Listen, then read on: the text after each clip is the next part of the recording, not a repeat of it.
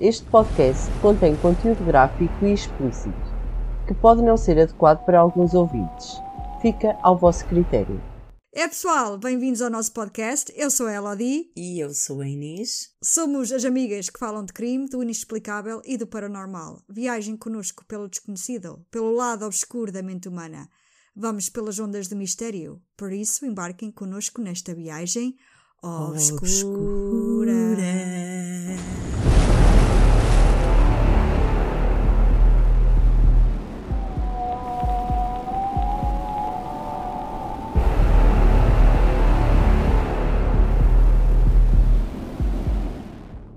Pessoal, é sexta-feira.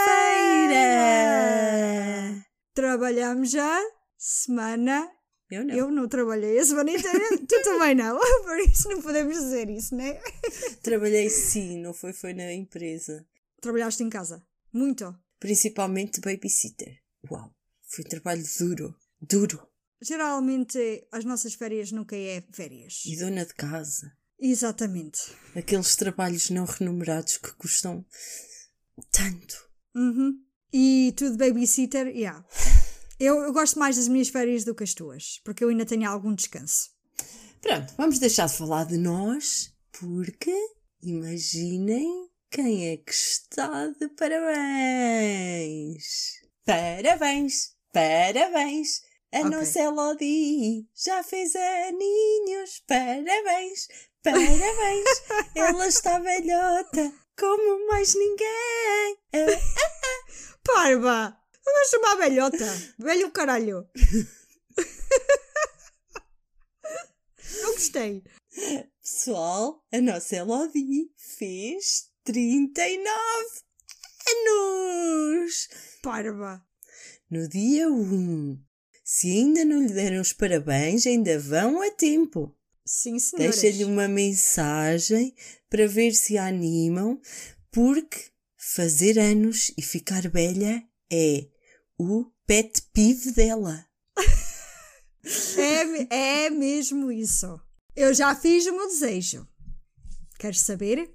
Hum, posso tentar adivinhar, mas sabes que se contar já não se vai realizar. Por Será? isso, vou- por isso vou contar eu. Ok, então conta tu. Aposto que o teu desejo é ser mordida por um vampiro. Exatamente. lindo, gostoso e que te deixe jovem para a eternidade. Jovem já não sou.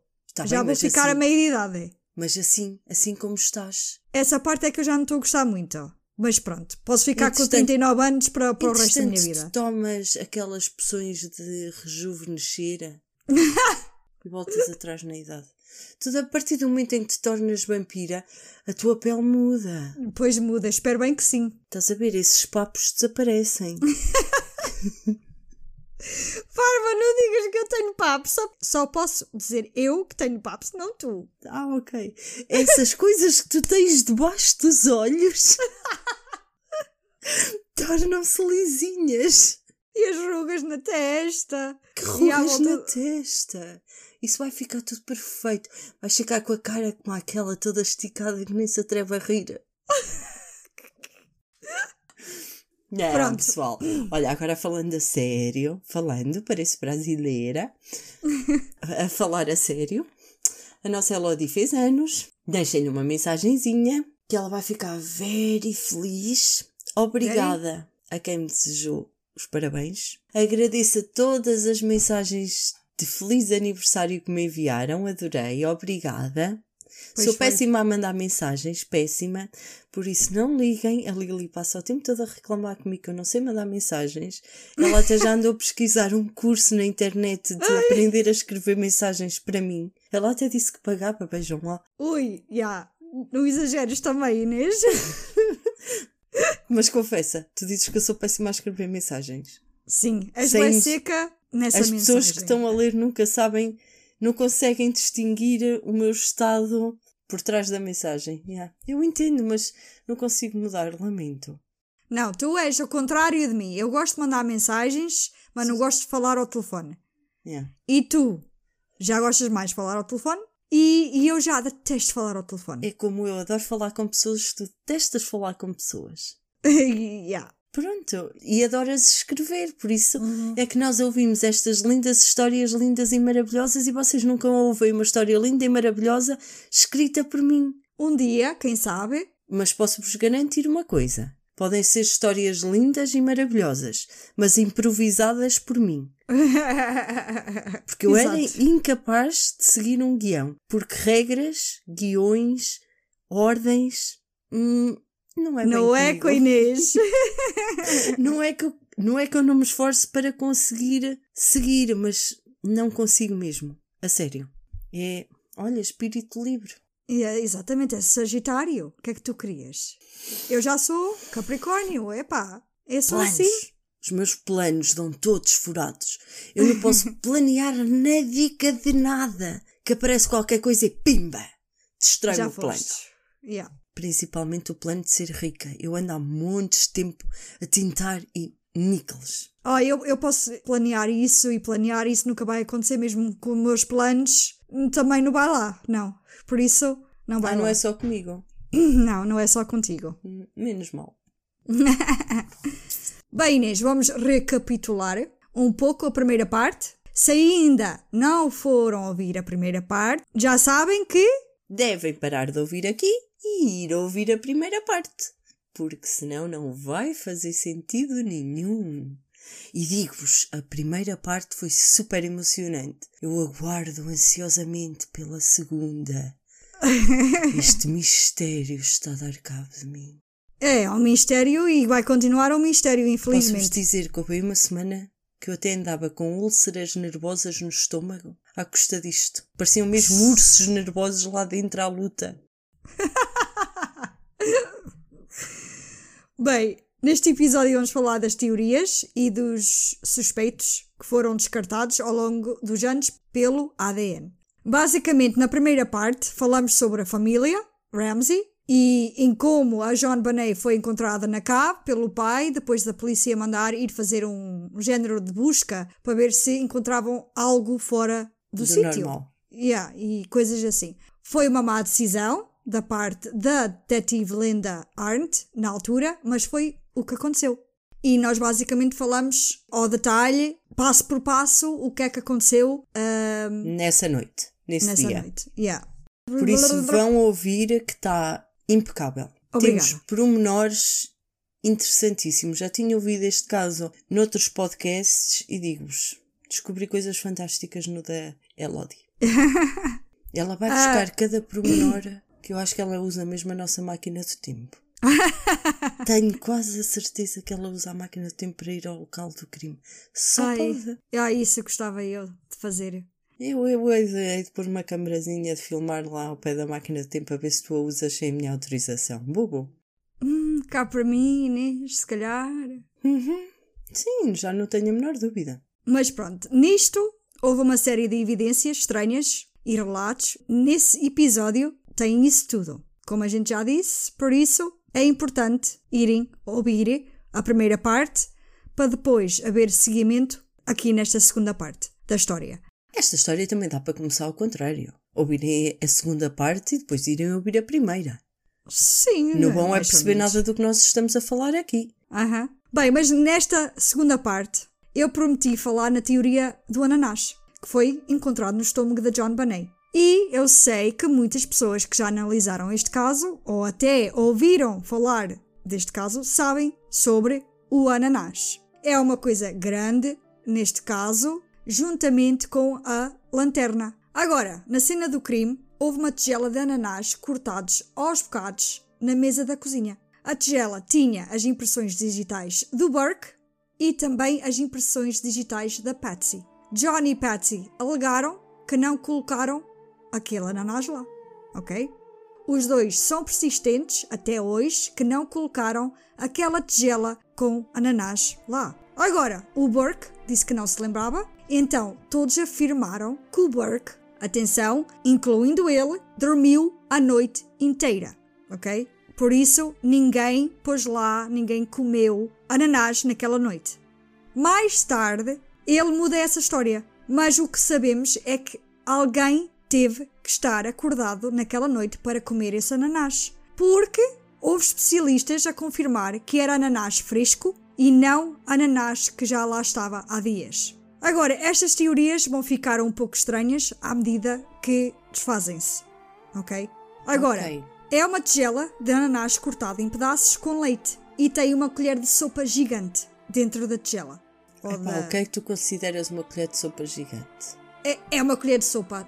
Normalmente, quando tu comes sobremesa ou algo, é uma colher de sobremesa, não é? Uma colher de chá. Ou tu não vais comer, nós adultos, normalmente não vamos comer ananás com uma colher de sopa. Mas uma criança já tem aquela coisa de ir à gaveta e buscar uma colher qualquer para comer, qualquer, para comer cereais. Não- sim, sim, te- sim. Os meus Ok. filhos é qualquer colher que vem. Exatamente. Uma vez apanhei o Tomás a comer eh, cereais com uma colher de arroz. Daquelas de tirar o arroz, de ferro gigantes. Yeah. e uma vez foi Por isso- buscar da sopa. Yeah, Aquela concha isso- da sopa. Por isso, sim. Era o que eu queria dizer. O, e seria mais comum uma criança fazer isso. Ok? É, ah, ah, depende do tamanho dos ananás, do tamanho do ananás. Se fosse, o ananás fosse cortado muito grande. Uh, tens uma foto para ir ver se quiseres. E então, como eu estava a dizer, as crianças pegam numa colher qualquer. Portanto, agora se pensarmos nisso, até faz sentido. Burke acorda, ele quer um snack, pega numa tigela e uma colher para comer o ananás e, e pronto. Mas também havia um copo de chá gelado ao lado. Aquele copo só tinha apenas as impressões digitais do Burke e na foto tu consegues ver está lá um copo com chá. Isto não é um iced tea normal. Ele está lá mesmo o, a saqueta do, do chá, devem ter posto água e fez o chá. Não é como nós costumamos compramos um pacote de iced tea e metemos dentro do copo. Não, foi mesmo chá feito com a saqueta. Ok, é tipo cold eh, tea. Sim. E, como já disse, só tinha as impressões digitais do Burke. Portanto, isso indica, epá, pode não indicar, mas indica que Burke provavelmente esteve acordado em algum momento durante essa noite quando a John Bonet foi raptada ou já morta. A mãe e o pai negam ter dado de comer às crianças depois de chegarem à casa da festa. Ok. Agora, o Burke teve uma entrevista com o Dr. Phil em 2016. Nós já falamos desta, desta entrevista na primeira parte, que ele tem assim uns comportamentos assim um bocado estranhos. E esta foi a primeira vez que ele realmente falou sobre isto publicamente. Ele disse ao Dr. Phil que estava acordado durante a noite porque queria brincar com um brinquedo que recebeu no Natal e queria muito montá-lo. Ok, isto foi uma bomba para a comunidade de True Crime. Porquê? Porque toda a gente sempre achou que o Burke, como os pais disseram, esteve sempre a dormir. Nunca acordou. Mas ele aqui no Dr. Phil, em 2016, já adulto, diz que lembra-se que queria ir brincar com um brinquedo que recebeu no Natal. Ok? Ele disse que acordou depois, que todos estavam a dormir e não se lembra muito bem, mas lembra-se de, de não comer ananás naquela noite. Ele afirma que não comeu ananás naquela noite, mas que sim teve acordado. Agora, será que faz sentido agora a teoria do intruso? Porque se ele teve acordado, E porquê é que ele mudou de opinião? Porquê é que no Dr. Phil ele disse uma coisa e. não foi discutido. Isso não foi discutido. Falaram, acho que o Dr. Phil até perguntou, mas viste a tua irmã? E ele disse que não. Portanto, não sei. E quero dizer, se não foi o Burke, se não foi ninguém, será que o intruso entrou e também fez um lanchinho depois de matar a John Bonet? Porque a Patsy, numa entrevista inicial, diz que talvez pudesse ter sido o intruso. a fazer o lanchinho, a comer o ananás. Exatamente. Mas o, o Burke também não assumiu que comeu o ananás. Não? Ok. E Vamos é assim, analisar. temos, temos que ver que o quarto deles era no primeiro andar. A casa era gigantérrima. O intruso podia andar na casa. Mas quem? Ele estava no segundo andar. O Burke e a John Bonet é no, é no primeiro andar. Exatamente, a John Bonet estava no primeiro andar com o Burke. Sim. O Burke podia estar acordado. Sim. Estava concentrado lá no brinquedo dele e ia fazer o mínimo de barulho possível. O intruso podia ter ido buscar a John Bonet. Isto nós não sabemos de nada, né? Isto são só. Agora, o porquê dele ter dito uma coisa a vida inteira e depois ter dito outra. Sim, Ou a verdade é que ele era apenas uma criança, não é? exato. E seguiu o que os pais queriam que ele dissesse. A gente não sabe. Ok, vamos analisar as hipóteses de ser um intruso. Já houve assassinos em série que, depois de matar, e comeram a comida das vítimas. Deram ao trabalho disso. Mas o que temos que levar em conta aqui é que havia pessoas ainda vivas e a dormir em casa, ok? Nos outros casos, os serial killers, eles sabiam que ninguém estava vivo. Estavam descansados, né? Para poder comer e passear a casa à vontade. Ok. Neste caso, poderiam acordar a qualquer momento, naquela noite, e depois goodbye, já foste serial killer. Ou então, goodbye, já foste os people que estavam dentro da casa, né? Mesmo que o intruso servisse de ananás, teriam que estar de luvas, certo? Nin. Porquê? Nin. Podia ser. As pessoas estão muito admiradas como é que não há ADN na tigela e só há ADN da Patsy e do Burke. É que nem. E na colher? Na colher também não. Nem da era- John Bonet? Nada. É assim. O ADN do intruso também podia ficar no leite, não é? Se comeu, não, se- não podia ficar no leite. Podia. Podia ter baba dele. Yeah. E talvez também na colher. Por isso, Mas a polícia fez bem o trabalho? lá está. Não sei. Fizeram. Recolheram as coisas? Não, não fez. Não, Não, fez. fez. não fez porque ela deixou entrar um uma data de gente em casa que não devia ter feito. Andou uma mulherzinha a limpar a casa, Uhum. que para mim isso é estranho. Exato. E, Podia ter além sido. disso, porque é que ele também faria isso? Porque é que ele ia comer? Ele tinha vindo de um jantar. As crianças não comem muito e ainda por cima leram trinca-espinhas. Yeah. Por isso, não sei. Isto é. É como eu digo, o ananás é uma coisa muito discutida, toda a gente diz que foi o Burke que, que tinha comido o ananás. Então como é que o Por- ananás aparece no estômago da John Bonet? E agora já vamos entrar um pouco mais na, na teoria. Porque também temos que levar em conta que a John Bonet tinha ananás fresco no sistema digestivo. Isto teve que ser, pelo menos, algumas horas antes, no máximo, do assassinato. Ok. Os pais também disseram que nunca viram a ela a comer ananás na festa de Natal. Burke também disse que nem viu ananás sequer ser servido na festa de Natal. Perguntaram aos Ramsey se deram isso para ela comer antes de ir para a cama. Eles disseram que absolutamente não. Eles colocaram-na diretamente na cama. John Ramsey até disse: Por que é que eu não diria que lhe dei ananás? Qual seria a razão que eu dissesse que não, né? Não tenho motivos para mentir sobre o ananás. Realmente Não tinha. não tinha. Podia muito bem dizer sim, eh, ela acordou, tirei-a do carro, ela acordou, pediu-me um snack e eu fui fazer e depois ela foi para a cama. Por que insistir, né?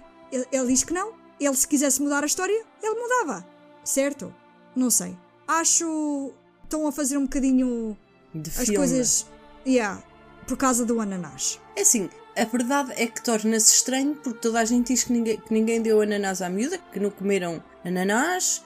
Também não sei até que ponto, quando é que foram retirar as impressões digitais da tigela do ananás, Exato. Uhum. porque Sim. inicialmente era um rapto, provavelmente só tiraram fotografias à casa, o ananás só foi descoberto no estômago não sei quantos anos depois. Assim, depois do relatório sair, e mesmo assim, os relatos dizem por aí, artigos, que estava no estômago. Se fores a ver o relatório da autópsia, está no intestino, no início do intestino. Por isso, mesmo o que nos dão, artigos, ah, dizem que estava no estômago. Epá, o relatório da autópsia diz que estava no início do intestino. Agora, as pessoas, em vez de dizer, ah, estava no início do intestino, dizem que estava no estômago. Mas tu sabes que isso tudo conta. Conta pelas horas em que o processo demora a ser feito. O Exatamente. processo da digestão. Exatamente. Ok? Portanto, ah, como a gente sabe, isto está muito mal contado, há muita, muita história, há muita teoria, há muita informação enganosa. Por isso, eu só estou a dar aquilo que eu consegui encontrar. Não sei, muitos artigos dizem uma coisa, outros artigos dizem outra. Epá, eu estou a dar É assim. aquilo que eu. Estás a, a Encontrei. vender o peixe que compraste. Yeah. É assim, a verdade é que o, o assassino andou pela casa toda. Provavelmente andou de luvas para não deixar impressões digitais. A verdade é que aposto que, que possam ter feito foi virar a taça do leite fora e levar a taça e a colher para analisar. Sim. E não analisaram mais nada. E também estamos a falar em 1996 que esse tipo de, de testes de ADN não eram feitos ainda em condições. Inicialmente não deram muita importância ao caso, verdade seja dita. Exato. Deixaram contaminar muito a cena do, do ai, da cena do crime.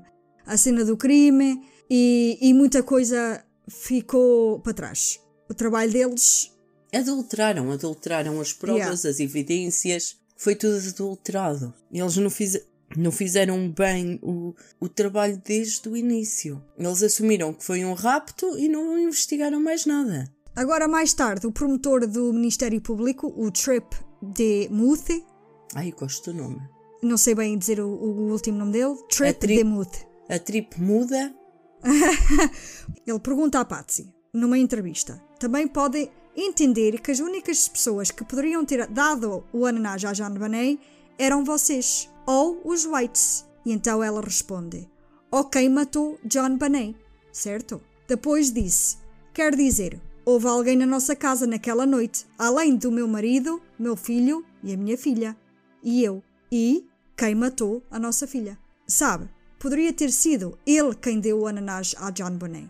Portanto, se ela diz que não deu ananás à filha, ela aqui está a tentar arranjar alguma explicação para isso, né? Não, não acho nada demais. Eu também não. Mas há quem diga que ela está a, a desculpar-se e a tentar arranjar um assassino. Eu, no lugar dela, faria o mesmo. Se eu não tinha dado, Sim. alguém deu. Yeah. E eu quero saber quem é que matou. E o porquê de, de ninguém fazer nada porque acham que fui eu. Exatamente.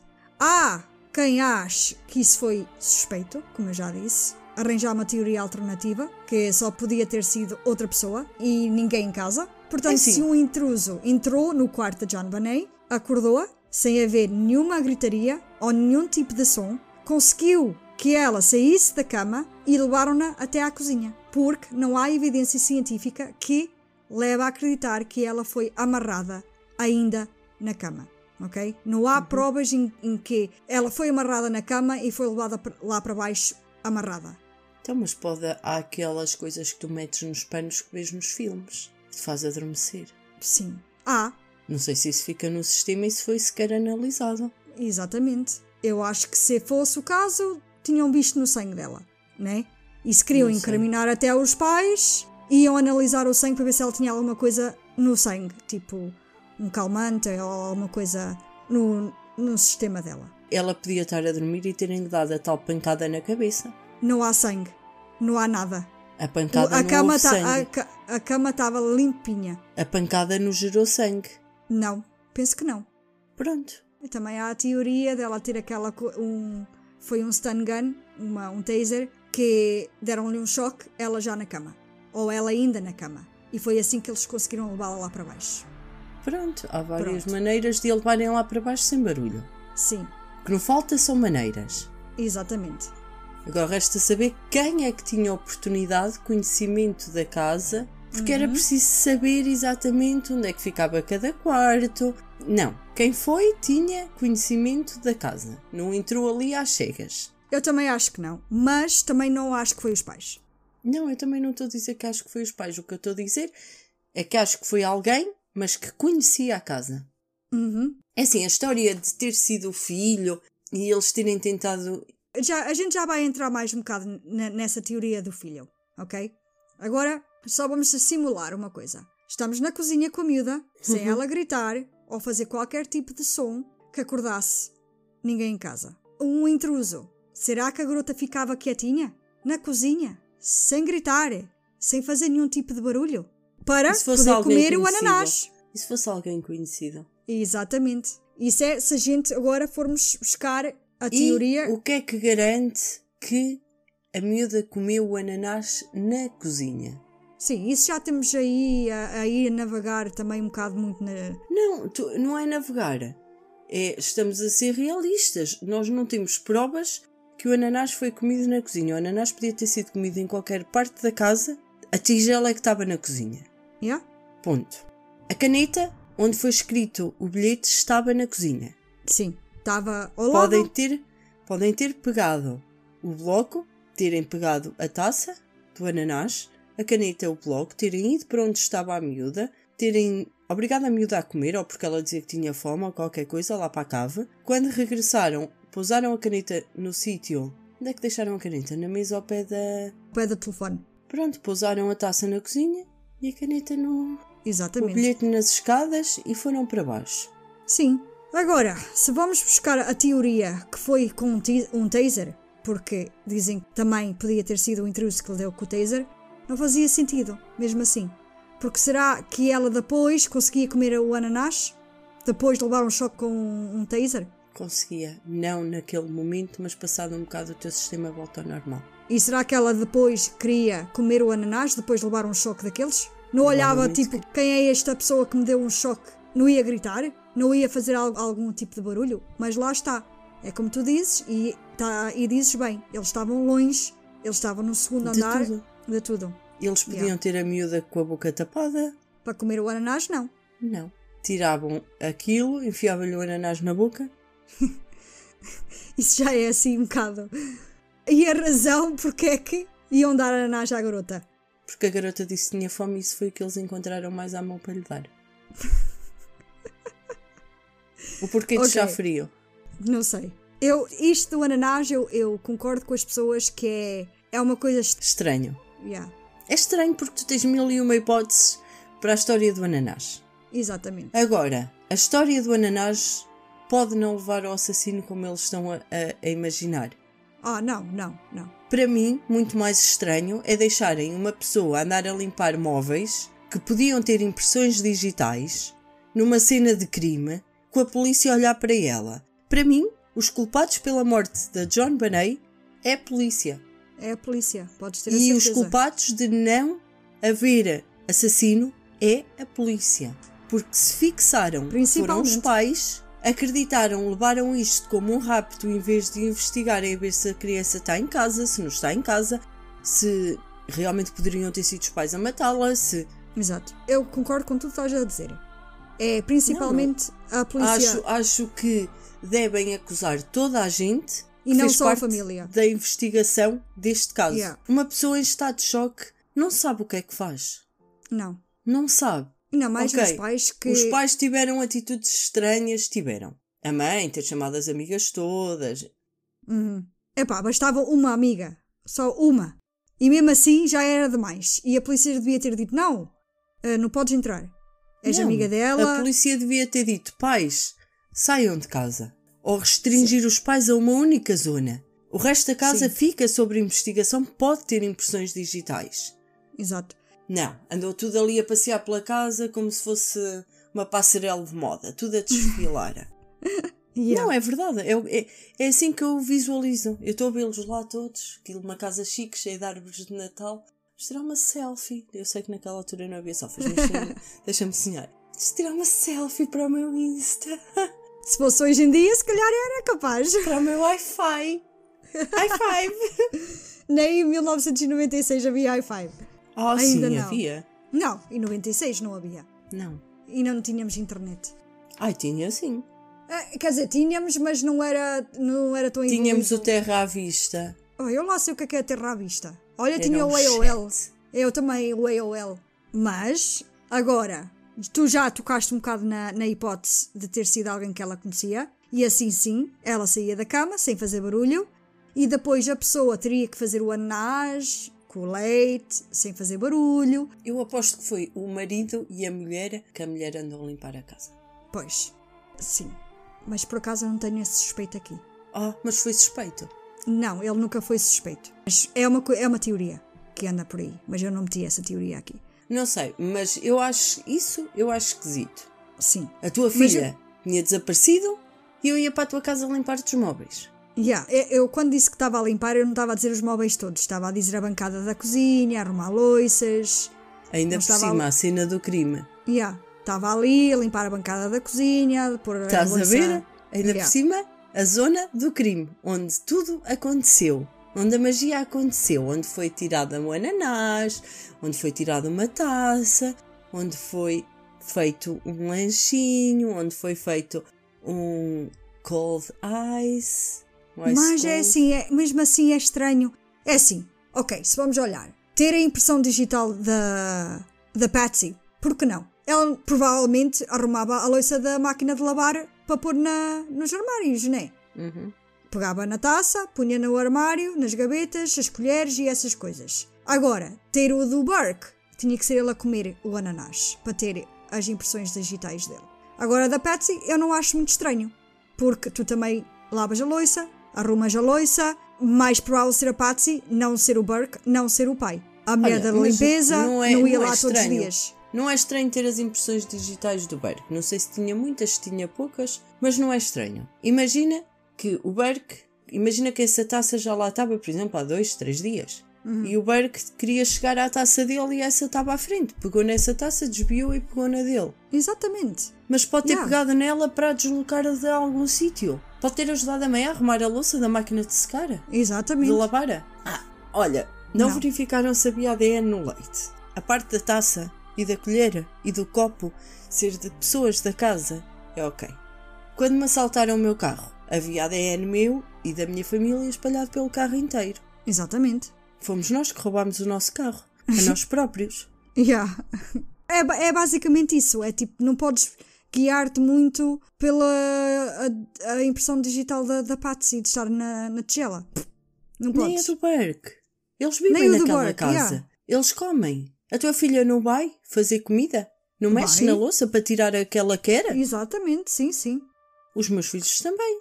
Sim. Olha, não quero esta taça, quero esta que é mais funda, por exemplo. Olha, vou levar esta. Não preciso de Yeah. uma taça tão grande, pego naquela que é mais pequena. Olha, Exatamente. aquela é a minha do Pai Natal, vou pegar na do Pai Natal. Portanto, como é que sabiam que havia ananás em casa? O intruso, ok? Abri o frigorífico, o ananás estava na E fruteira. aonde, e aonde estavam todas as tigelas e as colheres e depois cortaram o ananás e puseram leite e no, no meio disso tudo, como é que fizeram que a John Bonet tivesse estado quieta, sem fazer barulho, a comer. Depois, agrediram-na É brutalmente. assim, que só foi encontrado um pedaço de ananás no estômago da John Bonet. Bocados de... Bocados. Ai, bocados, não foi só um. Não, foi bocaditos. Foi, Foi bocaditos de ananás, sim, mas também dizem que tinha o, o formato do ananás, ainda, no estômago. Tinha as, as formas do ananás no estômago. Agora, não sei. Dizem, isso foi um artigo que eu li, lá está. Não sei. Também no, no relatório do- da autópsia diz que tinha peles de uva também dentro do estômago, bah, na entrada do intestino. Então, e a minha pergunta é: não houve salada de fruta na casa dos outros? Exatamente. Já Eles foi. dizem que não. Eles dizem que não. Que eu acho que falamos nisso na primeira parte. Pois, mas eles dizem que não, mas a miúda pode ter comido uma salada de fruta. Sim, Havia leite no estômago? não sei. Havia aquela ranheta que dizem que era mucosa castanha no estômago. Um muco castanho no estômago. E o que é um muco castanho no estômago? Não sei, Inês. Hum, Não diz lá no relatório, só diz que era um muco castanho. Pronto. Tinha que, que- que fazer isso tudo, o intruso, sem fazer barulho. Depois agrediram-na brutalmente. Depois escreveram essa carta longa enquanto todo mundo estava a dormir. Todos acreditam que Burke provavelmente preparou o ananás e não se lembra. Ou talvez tenha sido onde tudo começou. Ok? Agora, novamente, será que o intruso se deu ao trabalho de preparar um, um bom copo frio de iced tea e um pouco de ananás? Ou foi Burke que se levantou e fez isso? E agora todos estão a fazer um grande filme sobre isto porque acreditam que ele é que matou a irmã. Então, mas Porque- espera lá. Porque O ela copo- roubou um pedaço de ananás da tigela dele. The Ice Cold não tinha as impressões digitais dele. Era só Tinha da mãe. os do Burke. Tinha os do Burke só. O copo tinha os do Burke. A tigela tinha os do Burke e da Patsy. Ai, os do copo tinha o do Burke. Uhum. Eu achei que tinhas dito ao contrário. Não. Portanto, Sim, há a possibilidade de realmente eles terem A tido teoria- uma discussão de irmãos. a teoria foi que ele matou a irmã porque ele- ela roubou um pedaço de ananás. Eles até podiam realmente ter acordado os dois, estarem os dois a tentar montar o brinquedo. Uhum. E eu vou entrar um bocadinho mais nisso mais à frente. Mas é uma possibilidade. Entretanto, decidiram ir comer, mas Aham. se, se ela tivesse tocado na tigela do ananás, teria Para as impressões. e para ir roubar o ananás. Teria as impressões digitais dela, Exato. que não aconteceu. Que não ou o Burke lhe deu o ananás na boca, Aham. ou ela foi lá com os dedos. Ela foi lá com os dedos. Se a teoria é que ela foi roubar um pedaço de ananás e ele ficou chateado, já, ela foi lá com os dedos. Quando Burke foi questionado sobre isso dias após o assassinato, numa entrevista pela uma psicóloga, perguntaram se a comida era deixada muito tempo no balcão, por longos períodos de tempo. E ele disse não. E então eles ficaram tipo: então as coisas eram limpas rapidamente? E ele disse sim. Depois perguntaram: então o ananás provavelmente não ficaria ali por muito tempo? E ele disse que provavelmente não. Onde é que eles queriam chegar com isso? Com essas perguntas? Para perceberem há quanto tempo essa tigela ficava fora Podia lá estar estar. lá. Sim. E ele disse o que disse. Portanto, acho que isto é uma forte discórdia. E agora foi tão negado que agora é algo muito inócuo. Como é que ele não conseguia lembrar se comeu o ananás naquela noite? Aquela entrevista foi 13 dias, 13 dias após o assassinato. Ele não se lembraria desse facto, mas lembrava-se por quanto tempo as coisas ficavam por limpar na casa? Sim, sim. Há regras numa casa. Há hábitos que tu tens. Uhum. Há o hábito, por exemplo, de jantares e lavares a louça. Há outras pessoas que deixam louça para o dia seguinte. Pronto. Sim, sim, sim. E, ele, e é uma epá, mas coisa eu- que tu facilmente te lembras. Sim. A pergunta foi: é normal deixarem as coisas muito tempo na bancada? Uhum. Isso é uma pergunta no geral. No geral, não. Elas não ficam muito tempo na bancada. Ou a mãe ou eles devem retirar. Deviam ter essa regra. Uhum. Agora, comer ananás numa noite caótica como foi aquela, já se calhar já é mais difícil. Ou porque estás a esconder alguma coisa, ou porque entraste num stress tão grande que não te vais lembrar. Uhum. E há partes da tua memória que só aparecem ao longo do tempo e que tu Yeah. acabas por acreditar naquilo que te dizem. Uhum. Tu entras num estado de choque tão grande que tu acreditas em tudo o que te dizem. Exatamente. E se os pais disseram que ele teve a dormir, a mente dele, ele teve a dormir. Estamos a falar de uma criança de 9 anos. Yeah.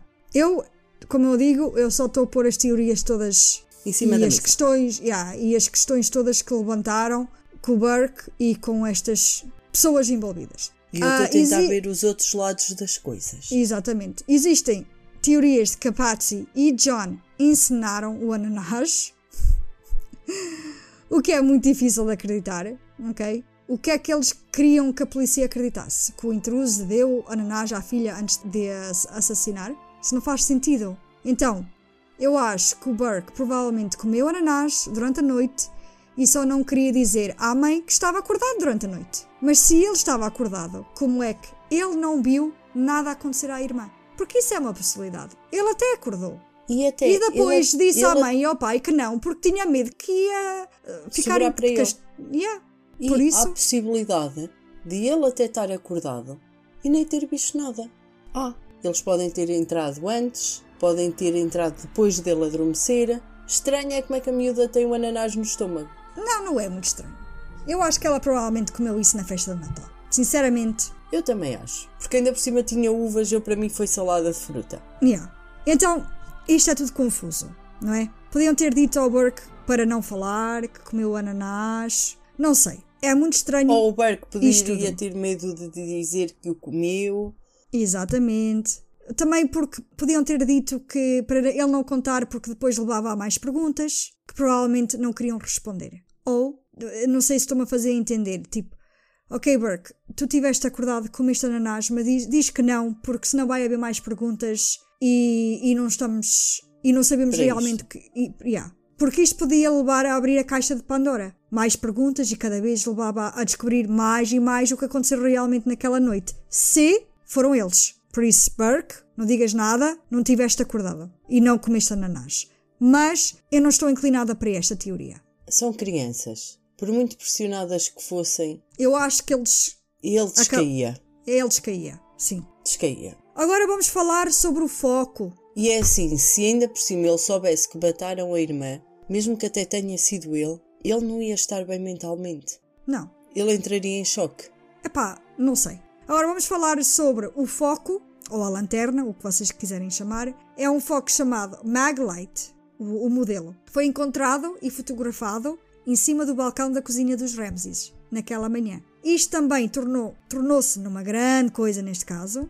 Ainda hoje é motivo de debate entre os teóricos e a imprensa. Por quê? Prem- Porque houve meios de comunicação a dizer que na verdade havia duas lanternas e uma estava a faltar. Depois foi dito que a lanterna fotografada no balcão da cozinha nunca foi levada para evidência e acreditam que o John Ramsey a escondeu enquanto a polícia e as pessoas estavam na casa dele, isto antes da John Bonet ser encontrada.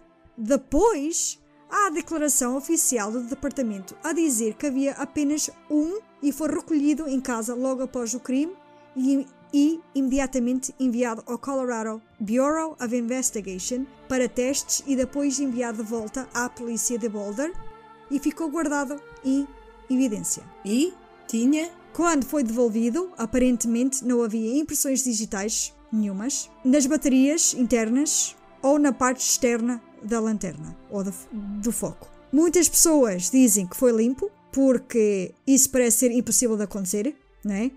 Porque alguém teve que pôr o foco em cima do balcão. Mas o foco era do Burn? O foco era da, Ramsey? era, era da família. Sim. Era. Sim, eu já chego lá. Agora, temos que nos lembrar que a esposa do Fleetwaite estava a limpar tudo. Também quando dizem que foi limpo, às vezes significa que não havia impressões digitais que pudessem tirar.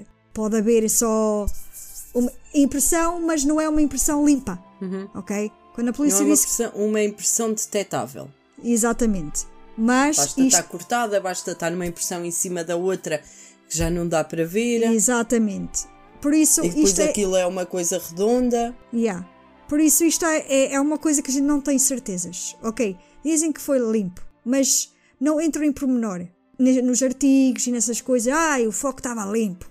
Isso não quer dizer que estava limpo, limpo. Estava limpo, É uma, é uma expressão da polícia. Estava limpo de impressões. Não tinha Sim. impressões detetáveis. Exatamente. Houve muita especulação sobre quem era o dono da lanterna, porque no princípio da investigação, os Ramses viram uma foto da lanterna. Mas foi depois que o pó da impressão digital foi colocado.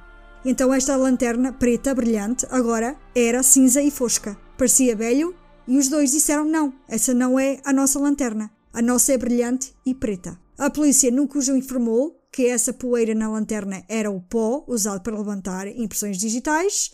Então os Ramses não estavam a negar que fosse deles. ok? Eles é que não estavam a reconhecer a lanterna. Mas toda a gente começou a fazer uma polémica sobre isso. John realmente disse: essa lanterna está suja. A nossa não está. Parecia haver alguma confusão, mas foi confirmado que era deles pela mulher de limpezas, a Linda Pugh, e pelos amigos da família, os Furnace. Então, depois a Patsy confirmou, dizendo que sim, que era a lanterna deles no balcão da cozinha e que foi dada ao John no último Natal ou aniversário, porque está aqui há relatos um bocado diferentes.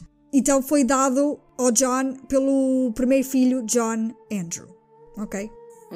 Agora, John Ramsey foi um pouco para trás e para a frente sobre se ela- aquela lanterna era realmente deles, porque havia especulações que de, de que poderia ter sido a lanterna de um polícia, porque é parecido com os da polícia. Mas todos os oficiais negaram ser deles, então isto em causa estava a ser negado por todos naquela casa. Portanto, ou foi trazido por um intruso e deixado lá no balcão, ou já estava na casa e alguém usou, e se sim, porquê que estava no balcão? Porque John Ramsey disse que eles não usaram aquela lanterna recentemente, então porquê que estava lá? Disseram que era guardado numa gaveta na área do bar, que ficava ao lado da escada, em espiral, onde a nota de resgate foi encontrada. Quando foram ver os polícias, quando foram ver, naquela gaveta não havia nenhuma lanterna lá e a gaveta estava meio aberta. Agora, que conclusão tiramos disto? É que a lanterna encontrada era daquela gaveta e alguém a usou naquela noite. Foi usada por um intruso ou alguém da casa. Epá, a verdade, a verdadeinha, é que tudo leva a crer que foram eles. Epá, é verdade. Mas porquê é que eles iam querer um foco? Para, para andar lá por baixo da casa Quem? deles. Não, não, isso não faz sentido. Mas Não, mas faz, porque intruso, aquele... sim. Sim, mas, fa... mas aquela parte onde a John Bonet foi encontrada não tinha luz, pois não? Tinha, era uma cabra. Tinha E luz. tinha luz. Aquele Não, aquele- não aquela divisãozita, onde ela. Mas ela não foi Ah. morta lá. Ela não foi morta lá. Ela foi morta que há urina, não é naquele. da na- luz. na- Ok, mas a verdade é que quando ela foi posta, não, Mesmo mas. Ah, não, tem luz. Só que o White é que não encontrou o interruptor. Ah. Se a pessoa tem tempo para dar ananás à, à John Bonet, também tem tempo para procurar o interruptor da luz naquela sala, não é? sim, se fosse o pai não, tinha, não fazia sentido ter lá a Exatamente. Sim, ele podia acender as luzes que é a casa dele. Aham. Ou não, ou não. Ou então usou a lanterna para não dar tanto nas vistas para os vizinhos não verem, mas... Ai, isso é mesmo confuso, o rei da história, coitada da cria.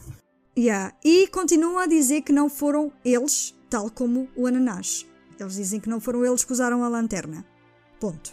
Agora, poderia ter sido usado por alguém como o Burke, que sabia que a Podia. lanterna estava lá e agarrou quando desceu daquelas escadas. Estava a descer aquelas escadas em espiral, agarrou na lanterna, sabia que estava lá ao pé das escadas, a gaveta, e para ir fazer o snack dele à meia-da-noite. Isto é a teoria mais falada, tal e qual o da, o da ananás, que foi o Burke. Aí encaixa a lanterna. Se foi alguém de casa, foi o Burke. Não digo que usou a lanterna para matar a irmã, ok? Porque depois vamos chegar a essa parte. Mas que usou a lanterna para ninguém acordar quando ele queria ir brincar com aquele brinquedo novo do Natal, né? Qual era o brinquedo mesmo? Não sei, não diz. Ah! Por acaso eu também, eu também queria saber, mas eu não consegui encontrar. Ele não diz na entrevista. Também, depois de tantos anos, como é que ele vai lembrar qual era o brinquedo que ele queria? Até podia Certeza lembrar. que se lembra. Yeah.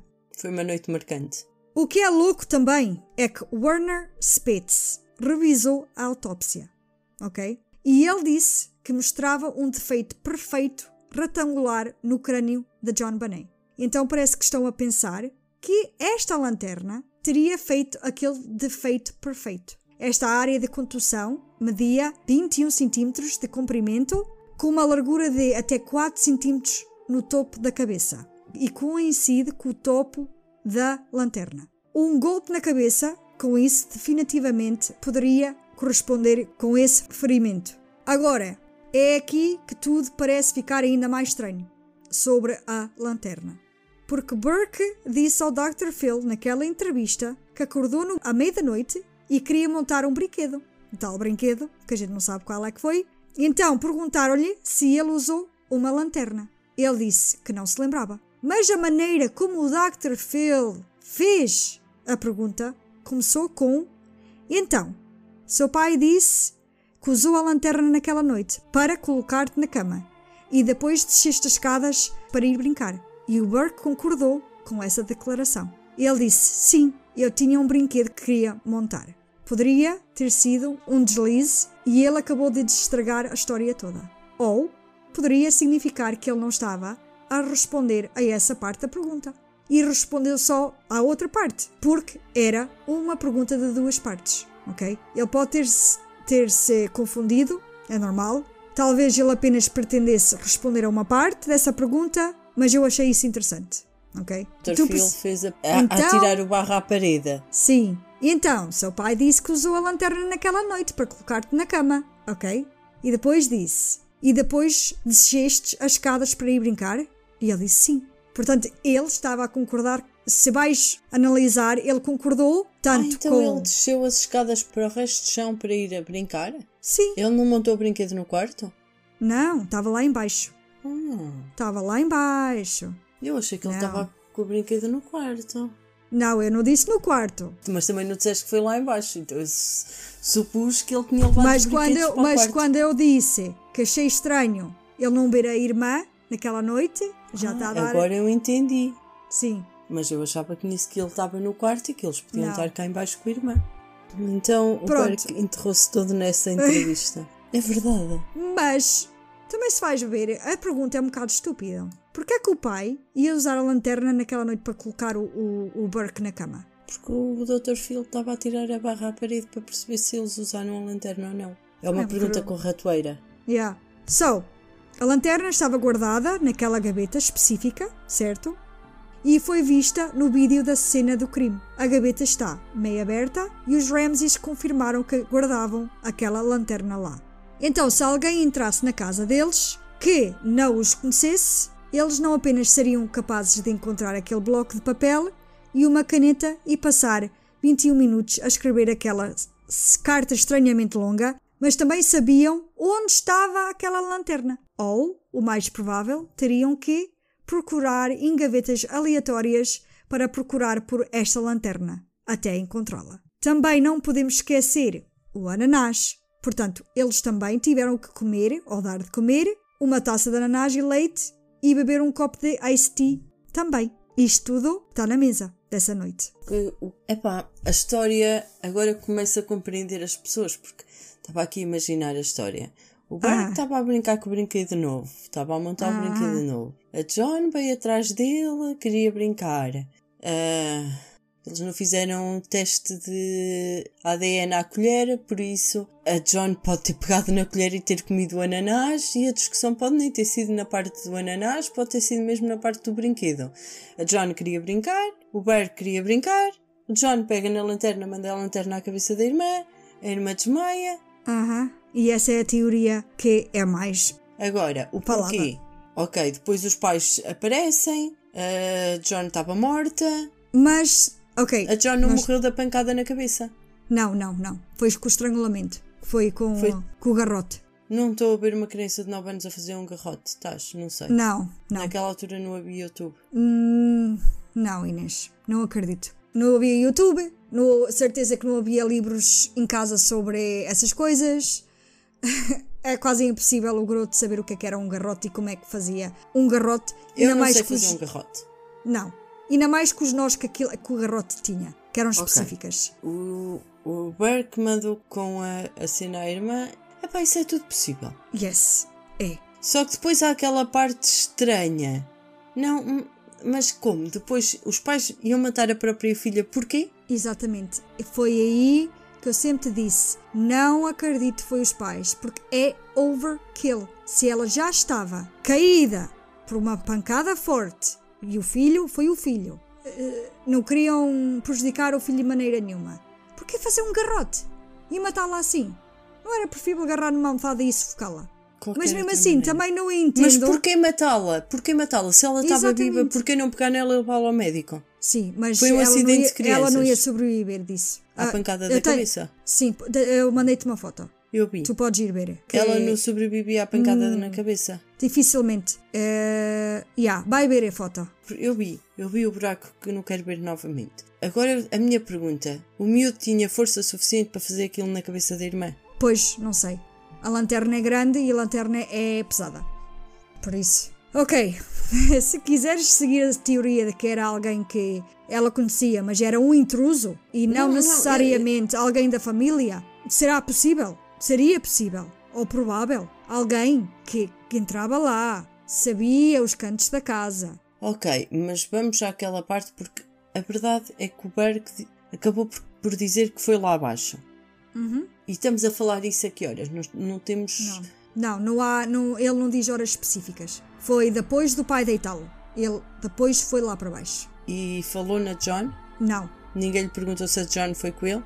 Sim, perguntaram e ele disse que não, ele estava sozinho. Perguntaram sobre o ananás e ele disse que não comeu o ananás. Ok, agora vamos falar sobre suspeitos e mais teorias. Porque tivemos a falar sobre o caso em si ainda, o ananás e o foco e não sei o quê. Agora vamos às teorias, a sério, mais faladas. Incluindo, isto é suspeitos, incluindo os Ramses. Agora, o primeiro suspeito foi Patricia Ramsey.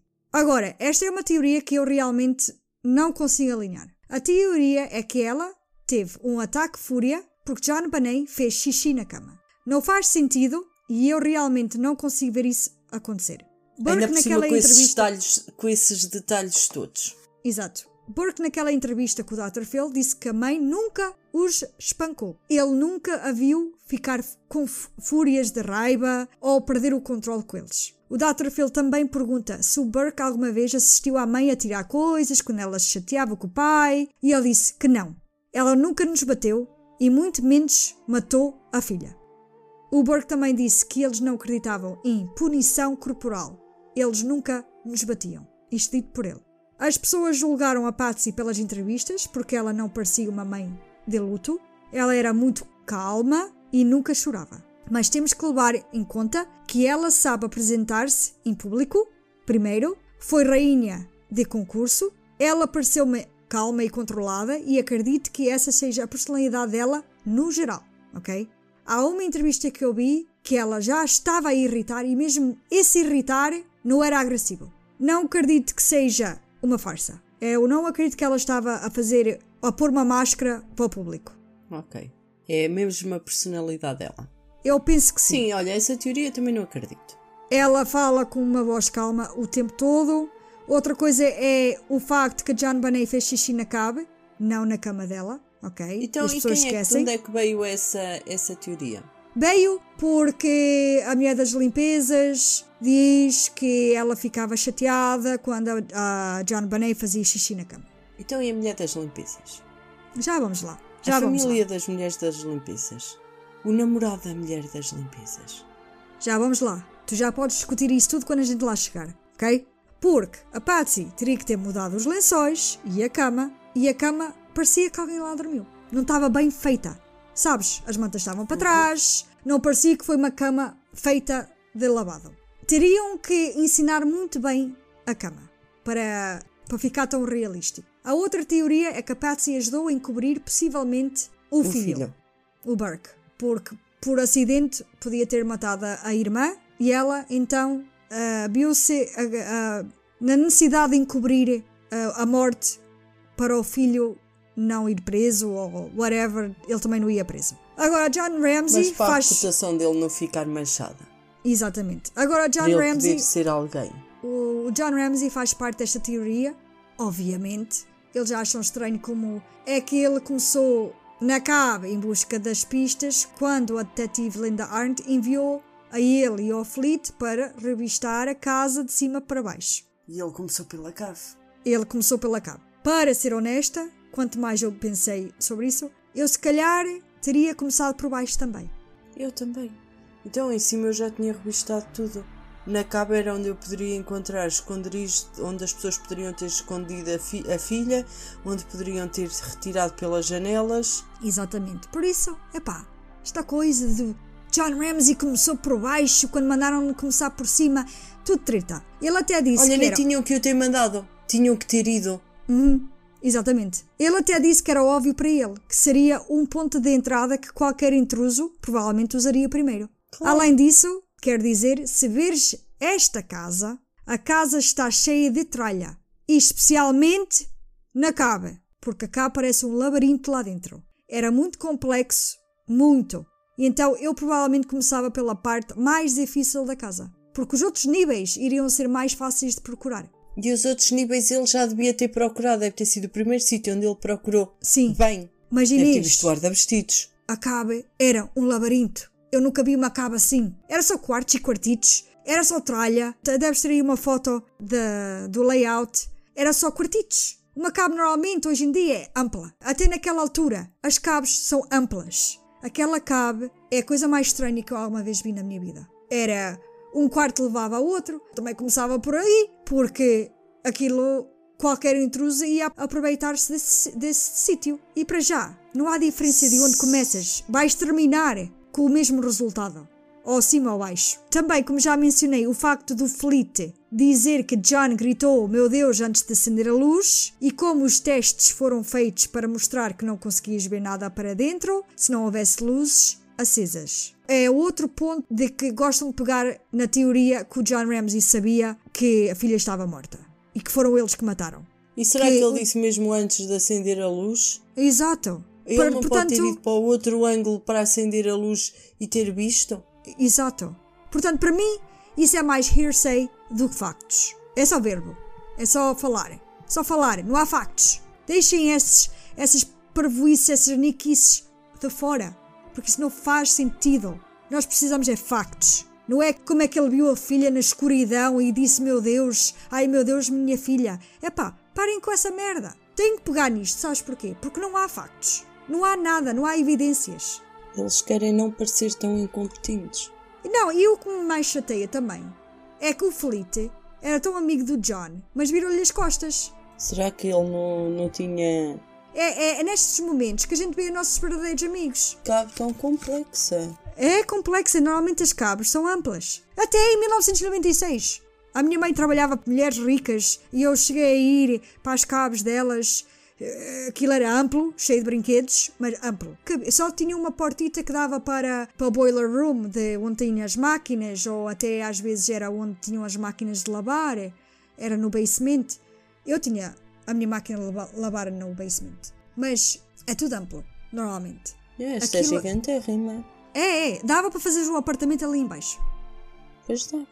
Apontadíssima. Era só quartos e quartitos, mas era só tralha que estava lá dentro. Só Tinha num quartito a pista do comboio do, do Burke. Num destes quartos cá de baixo. Sim, e de- deves ter aí a pista do comboio do Burke, que eu mandei-te a foto também. É uma pista verde, depois tem a pista por cima. Também estava na cabo. Ai, aquela esta pista gigante. Sim, estava na cabo. Mas não foi para cá porque ele foi brincar, pois não? Não sabemos. E agora, tu vais perceber porque é que eu mandei essa pista. Eu sei, comboio. tu falaste no episódio passado, é por causa da, da cena da eletrocução do taser. Sim, sim. Pode ser da, da pista de comboio, Que a- ele as usou. ligações. Pronto, isto, isto tudo é muito convincente, com certeza, mas todo mundo vê de maneiras diferentes e como a casa era dele, do John, talvez ele tenha achado estranho ver um cobertor no chão, também. É uma hipótese. Vamos voltar a- a- à história do- da teoria dele ver o corpo da menina no escu- no escuro. É possível que ele tenha visto, sim, como tu disseste. Epá, a casa era dele, ele conhece bem ah, o que tinha lá dentro de casa e aquele quarto tinha pouca coisa e podia ter visto uma coisa branca e ter achado estranho. E o tempo do Fleet pode estar errado, né? Ele pode Sim. ter realmente ligado a luz e ele. O viu que é mal. garante que não foi o Fleet? Ele talvez nem estava a olhar para aquela direção. Será que ele estava a olhar para o interruptor da luz tão intensamente? Não é? Ele nem sabia onde é que era. Yeah. Ele nem sabia onde é que era, por isso. Por isso ele pode ter entrado, pode ter tocado com o pé em alguma coisa. Que é que garante que antes dele acender a luz não tenha batido com o pé na criança? Não tenha sentido um corpo no chão? Não tenha sentido um cobertor no chão? Não é? Sim. Tipo, Ah, e também o facto de ele ter arrancado a fita adesiva e o cordão. Ele fez isso para estragar as provas. não. Também ele é fez a isso teoria. para tentar salvar a filha. É muito terrorizado o porquê dele ter feito isso, ok? Para mim, como tu já dissestes, é apenas uma coisa de pai ter encontrado a filha nesse estado. Eu teria feito o mesmo, tu terias feito o mesmo. Não vou culpá-lo por isso. Nem Ah, vou dizer que ele fez a propósito para estragar eh, as evidências. Provavelmente, se ele até tivesse mesmo morto a filha com a intenção de alguma coisa, até de a descartar, provavelmente nem tinha ido à Nem tinha ido à cabo. Exatamente. Deixava o pensei pessoal- ir embora e, e depois descartava o corpo da filha. Qual é o problema? E assim não havia evidências. A miúda foi raptada e ficava raptada para o resto da vida. Yeah. A polícia já lá tinha estado, não tinha dado com ela. E também, olha, ele pensava assim, se foi ele realmente, ele dizia, "Oh, olha, alguém há de encontrar, mas não eu. Isso era muito estranho, Se- não é? Aham. Ele podia pensar isso. Eu, para mim, a intenção dele não foi para estragar evidências. Não acredito. Olha, era como eu, quando me roubaram o carro. Tinha as minhas impressões digitais e ainda iam encontrar o carro. O que é que as pessoas iam achar?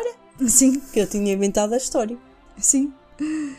Olha, também o facto dele planear sair da cidade logo a seguir do assassinato da filha é outra coisa que as pessoas levantam muito. Agora, para mim, isso é estranho. E não tenho nada para tentar dizer que não foi suspeito. Portanto, é um pouco duvidoso, ele fez muitas coisas obscuras, mas temos que levar em consideração que ele estava uma pilha de nervos e não sabemos como nós iríamos reagir numa situação como essa. Desta, é Yeah. verdade. Temos muitas coisas estranhas com os Ramses, não é?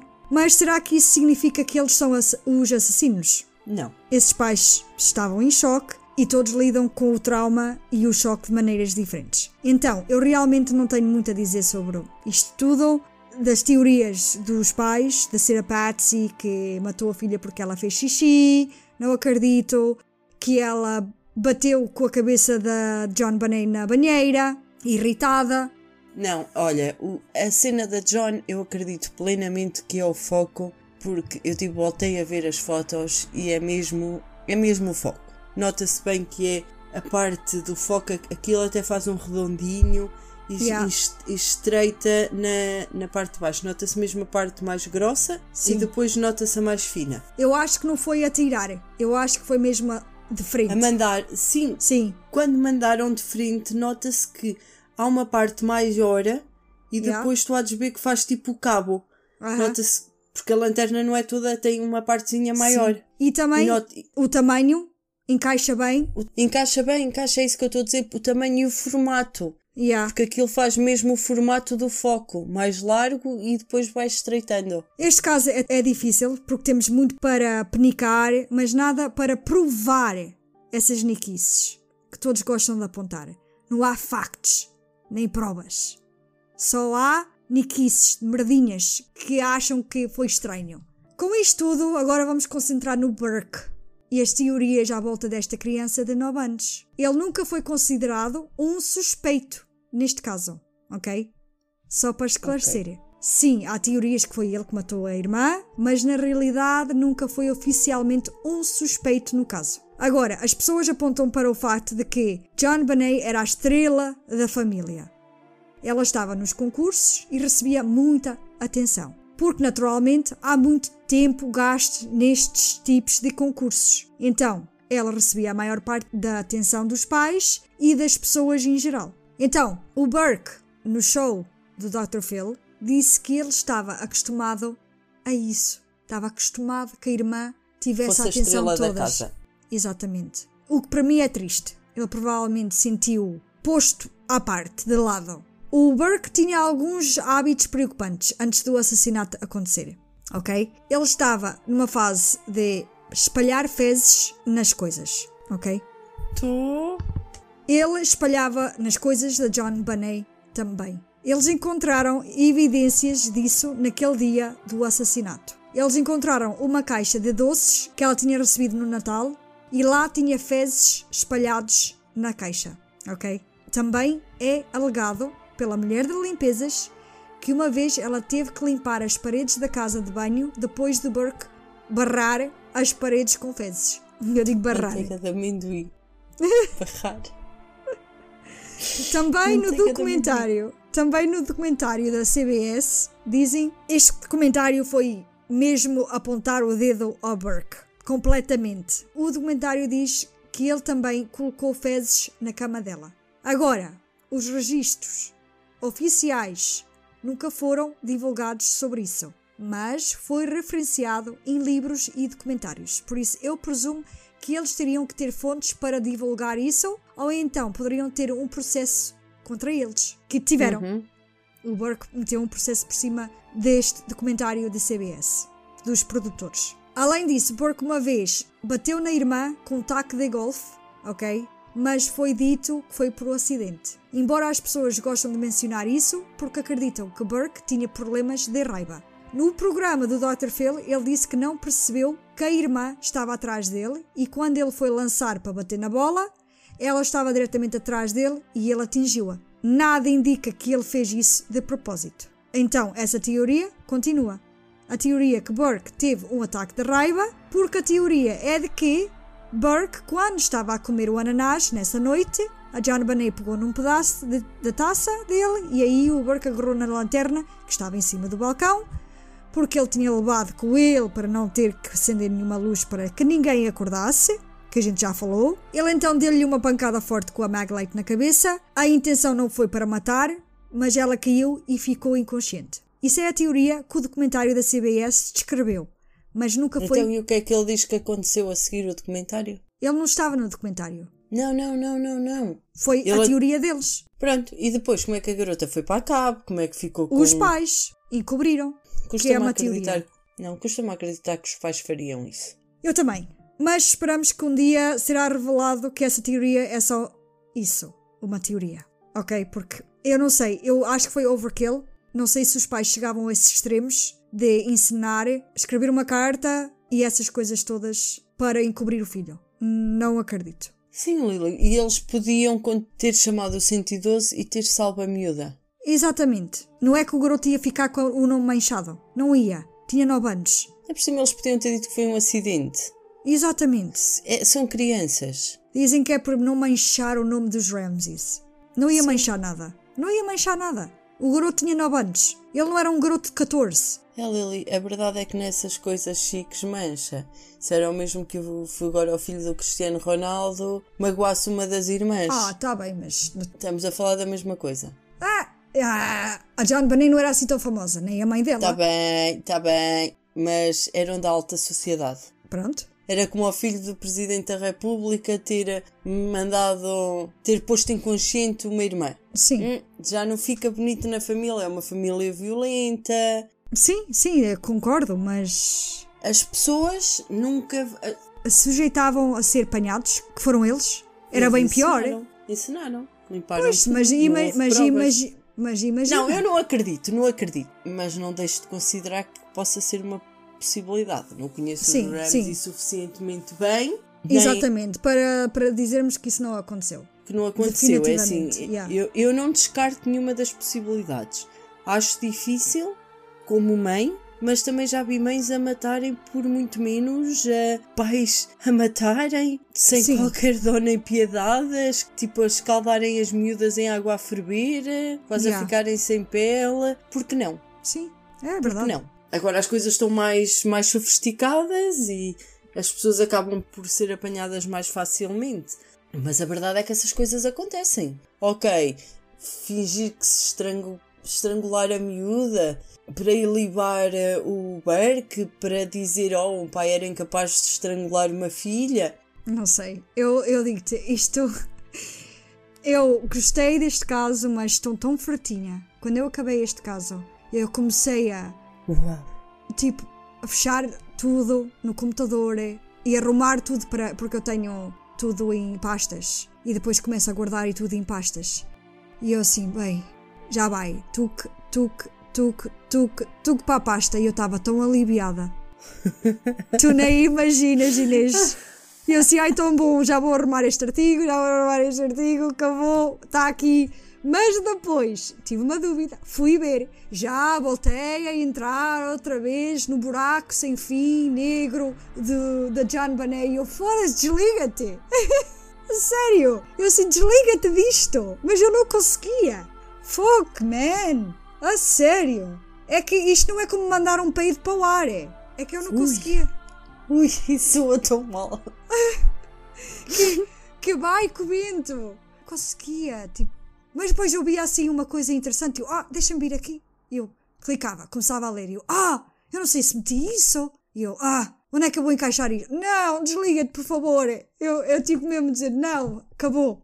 Não, Inês, vamos gravar hoje que é para eu não ter tentação de ir lá mexer mais nenhuma vez. Sim. Por favor, grava hoje. Eu senti essa necessidade nas tuas mensagens.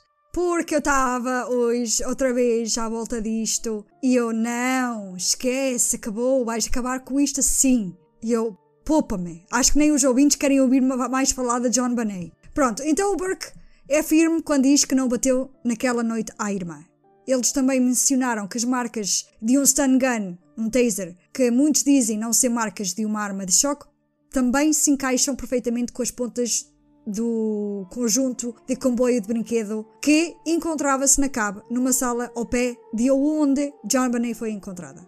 Ok, mas ele teria que levar para lá a pista. Não, a pista já estava lá. Então teria que levar para lá a John. Tinha que levar a John Bonet lá para baixo, Mas pronto. ou então foi buscar a, a pista, exatamente como tu disseste, foi buscar a Mas pista, a foi pista lá era acima. gigante. Não, é uma pecita. Ele podia tirar Ah, uma é pecita. só uma peça? Sim. Está a ver aquelas peças que encaixam Sim. Da pista? Pronto, encaixa perfeitamente bem. Ele podia ter arrancado um, foi lá Ter acima ligado. e ter picado a irmã para ver se ela estava acordada. Mas porquê dar ao trabalho disso tudo? Ia lá com o dedo. Ponto. A mana, acorda. Mana, porquê ir lá abaixo, buscar uma peça de comboio, para ir lá acima e picar a irmã com aquilo? Queres que eu te diga? Ah, Um choque a ver se ela acordava. ah mas isso não ia dar choque. Mas o taser ia. O taser, Um mas choque a ele, ver. ele não tinha um taser. A teoria é que ele foi buscar aquilo para picar a irmã. Que ele não... Mas aquilo não queimou. Alguns dizem que aquilo é queimado. Lá está. Estás no buraco negro de- dessa teoria. Vais à procura de uma coisa vais e, e encontras outra.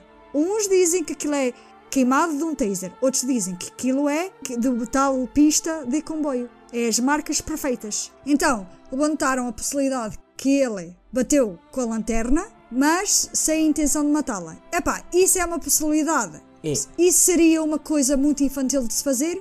É. E então, essa questão foi levantada a ele e ele ficou confuso com a pergunta no Dr. Phil. Do tal, foste buscar Mas a peça. Ele Foste perguntou buscar a... Sim, o Dr. Phil perguntou-lhe. E ele ficou Como? confuso com essa pergunta. Ok? Ele, ah, como assim? Ele, ele ficou tão confuso que ele disse: Eu nem consigo processar a razão porque é que faria isso. Ele disse que absolutamente não. Não faz sentido. Nada disso. É que tu vias na cara dele a confusão que essa pergunta lhe fez. Tipo, ele não estava a entender. Então, eu ia buscar o tal pista de, de, de comboio para picar a minha irmã. É, é, é, sabes, ele ficou assim com aquela cara tipo: Isso não faz sentido. Yeah. O Dr. Phil insistia com ele e ele: Não, não faz sentido. Não. E qual foi a conclusão do Dr. Phil na. Eu já falo nisso aqui daqui um bocadinho. Vais levar uma O- mordida lá. O chefe Beckner e o detetive Steve Thomas acreditavam que a voz no final daquela chamada de 100 de 112 é a voz do Burke, ok? Agora vamos voltar a isso. Eles estão Ai, já confiantes. dessa chamada. Yeah. Eles estão confiantes de que é Burke a dizer o que é que vocês encontraram. O Burke nega que esteve acordado a essa hora. John e Patsy negam que ele esteve acordado a essa hora e que estava no quarto a dormir. Portanto, temos dois oficiais acreditarem que essa é a voz do Burke e o restante da casa a negarem. Por isso, novamente, não podemos provar isso, nem ninguém, infelizmente. Era o Burke? Era os pais? Ou Não não, era provas. ninguém. Ou não era ninguém? Porque a chamada não é processo. Não. Não se consegue perceber o que é que. Houve-se um ruído de fundo. Yeah. Ah, na entrevista do Dr. Phil trouxeram algumas entrevistas com os ah, psicólogos que Burke fez logo após o crime e alguns anos depois, e essas gravações nem mesmo o Burke as tinha visto até esse ponto, ok? Agora, deixa-me dizer, foi estranho vê-lo assistir a essas gravações dele próprio. Ele parecia envergonhado e meio enojado com ele mesmo. De, de alguma forma parecia, ele tinha aquela expressão, aquelas expressões faciais eram uma mistura de confusão, constrangimento e nojo. Eu pensei, sim, tragam de volta aquele trauma na vida dele novamente. Depois de tantos anos. É um choque. É um choque. É um choque. Numa dessas gravações, que foi 13 dias após a morte de John Bonet, uma psicóloga pediu para ele fazer um desenho da família. Isto é na gravação.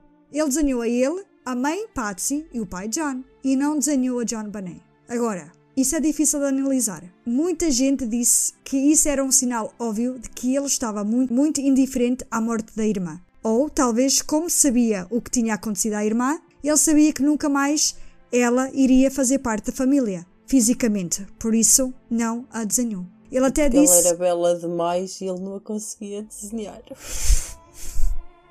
Ele até disse nessa mesma gravação que estava a seguir em frente com a vida.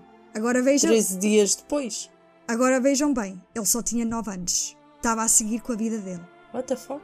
É assim, talvez ele tenha ouvido um adulto a dizer isso, né? Porque as crianças tendem a repetir o que os adultos dizem. Ou talvez ele seja apenas uma alma velha. Ou foi possuído por um espírito velho naquele momento. Estou a brincar, mas ele parecia tão adulto a dizer isso. E da maneira que ele disse lá, eu dizia, epá, este garoto foi possuído. Não. Ou então simplesmente era o que ele mesmo estava a tentar fazer. Porque mesmo para ele não deve ter sido fácil. Não. Mas ele também disse: Eu realmente não sei o que estava a pensar pela minha cabeça. Mas ela foi-se. Então eu não a desenhei.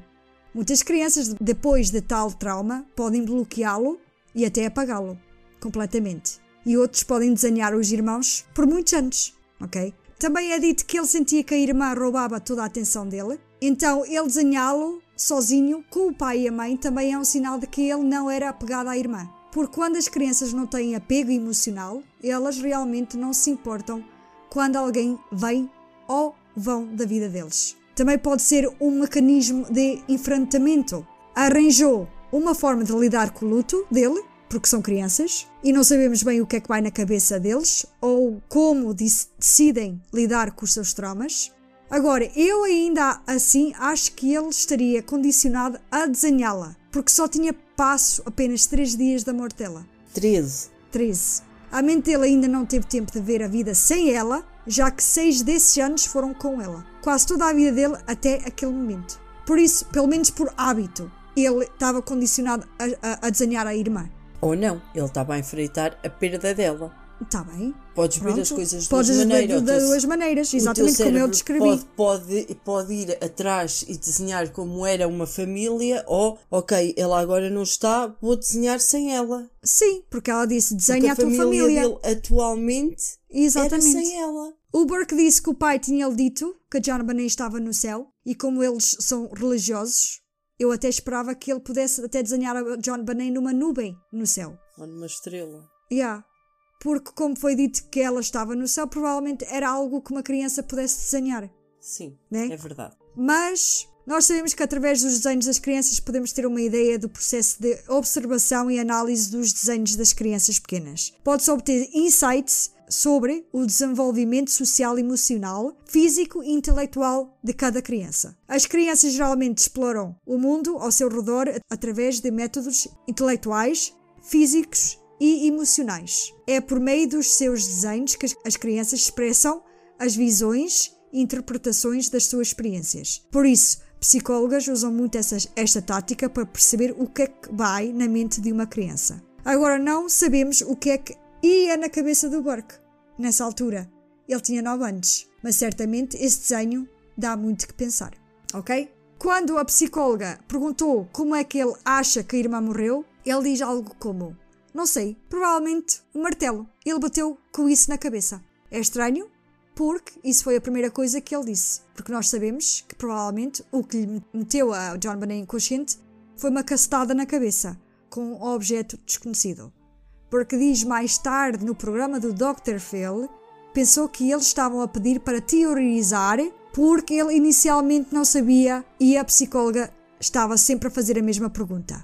Então ele disse qualquer coisa, aleatoriamente. Os relatórios que chegaram dos psicólogos na época afirmavam que Burke era surpreendentemente insensível, muito distante e que tinha problemas para abrir-se sobre a família. E isso indicava a eles que era típico de uma criança que escondia algo sobre a sua família. Agora, na entrevista do Dr. Phil, ele disse que a mãe e pai amavam muito a irmã. Ele não disse nos amávamos muito. Que ele sim é um pouco estranho e foi muito criticado por isso, depois no Dr. Phil, quando saiu os- o programa.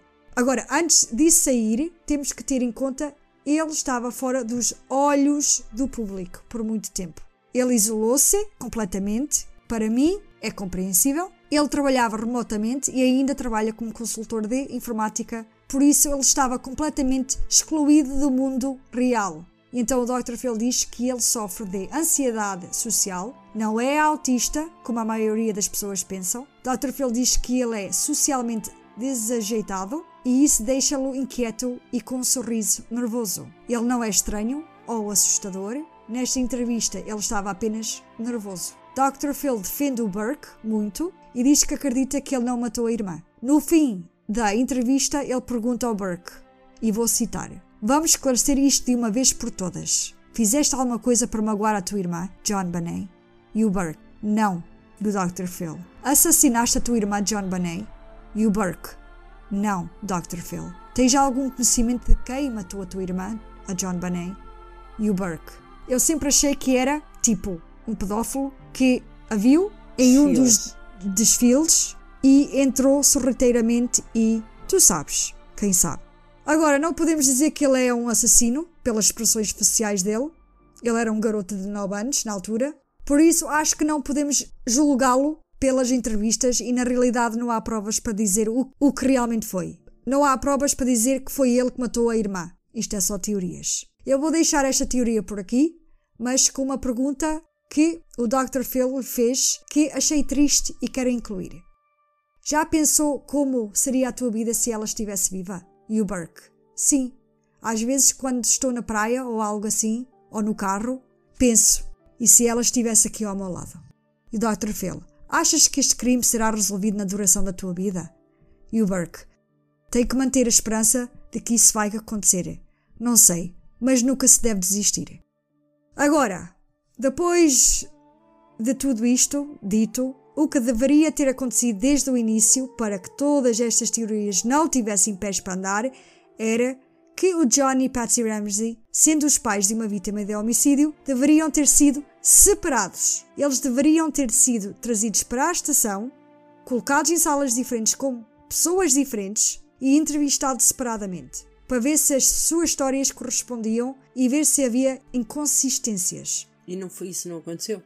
Não. Não que eles só foram entrevistados, eu disse na primeira parte, meses depois. As roupas que usaram naquele dia e no dia anterior deveriam ter sido retiradas e recolhidas para análise. Nada disso foi feito. O Departamento de Polícia de Boulder liderou muito mal este caso, como nós já sabemos, porque talvez acharam primeiro que foi um rapto. Ok, mas potencialmente raptos transformam-se num assassinato. Muito Portanto, rapidamente. Yeah.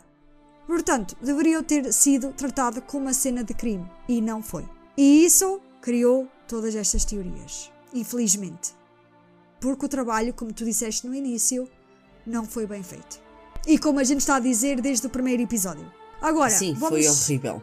Yeah. Agora vamos falar sobre alguns suspeitos considerados É. pela polícia. O ADN encontrado na John Bonet foi descoberto como sendo de um homem desconhecido. Embora muitos cientistas e investigadores forenses tenham usado a ideia de touch ADN e o motivo pelo qual o ADN possa lá estar. Não ok? sei o que é o touch, não sei o quê. Touch ADN é transmitido por toque, por eh, eu encostei isto que eu tenho na minha mão ao corpo e o que está, a ADN que está aqui, foi encostado ao corpo e transmitiu para o corpo. É touch ADN. Estás a perceber? Sim, por exemplo, eu posso ter tocado no pau que fez o garrote e o pau que fez o garrote ter tocado na John e o meu ADN foi encontrado na John por touch ADN. Sim. Pronto. Eu percebi o que é que queria dizer, mas queria ter a certeza que tinha percebido o que era. Yeah.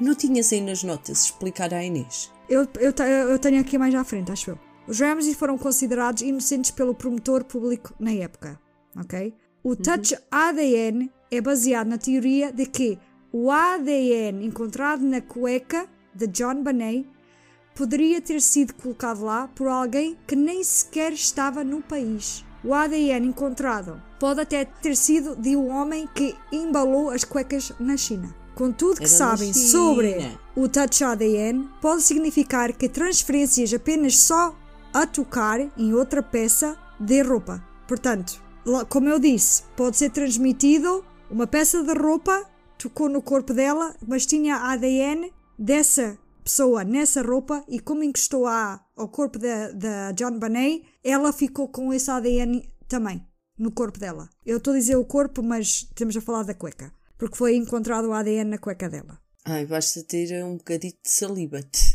Yeah. O ADN encontrado O pode homem, ter. o homem que embalou as, as cuecas fez. Tchim! Sim, mas isto é só um exemplo que eles deram. Oh, tá bem, mas eu gostei. Porque foi, foi, um, AD foi um ADN de um homem desconhecido. Estava na cueca da garota. O ADN Mas encontrado. pode ter sido de alguém que a matou. Sim, mas Eu- como não tem nada nas bases de dados, nem nada do género, exatamente. Mas a verdade é que é desconhecido. E pode É. ser um touch ADN, mas pode ser um ADN de verdade. Sim. O ADN encontrado pode ter, pode ter transferido da cueca até ao cos da calça, que também foi encontrado. Ou vice-versa. Mas a pequena quantidade de ADN encontrada na roupa íntima também foi encontrada por baixo das unhas. Ah. Então eles quase afirmam que esse ADN era o ADN de o homem que matou a John Bonet. E foi através desse perfil que eles começaram a procurar. Fala. Então, ela pode ter coçado a cueca e ter ficado com o ADN na unha. Também, quem sabe? Há tanta coisa, agora touch ADN por todo o lado, né? A gente não sabe. Eles começaram a eliminar suspeitos, porém, como sabemos, nenhum dos Ramses correspondia ao perfil. Nenhum deles poderia ser considerado culpado com base apenas no ADN. Que era a única prova real que eles tinham. Exatamente. Por isso, suspeito número 1, um, que foi considerado pela polícia, o eletricista, o Michael Halgath, ou Halgath, não sei, um residente de Boulder, cuja família era dono de um ferro velho local, e dois dias depois de uma declaração do Alex Hunter, onde ele diz publicamente que tinham ADN e que estavam a reduzir a lista de suspeitos e que apenas uma pessoa seria deixada nessa lista. E ele aponta para a câmara, este tal Alex Hunter, e diz: Isso serás tu. Esse homem, Michael, foi encontrado morto no apartamento dele e aparentemente foi suicídio. Depois do Alex Hunter dizer isso publicamente. Um colega de trabalho dele, deste Michael Helgath, o John Candy, deu informações à polícia que fizeram a polícia acreditar que Michael poderia estar envolvido na morte de John Bonet. O amigo Kennedy diz que, primeiro, suspeitou do Helgath cerca de um mês antes do assassinato de John Bonet, quando ele diz que Michael disse a ele que ele era um cúmplice, iriam fazer um ótimo negócio e cada um iria receber cerca de 50 mil ou 60 mil dólares.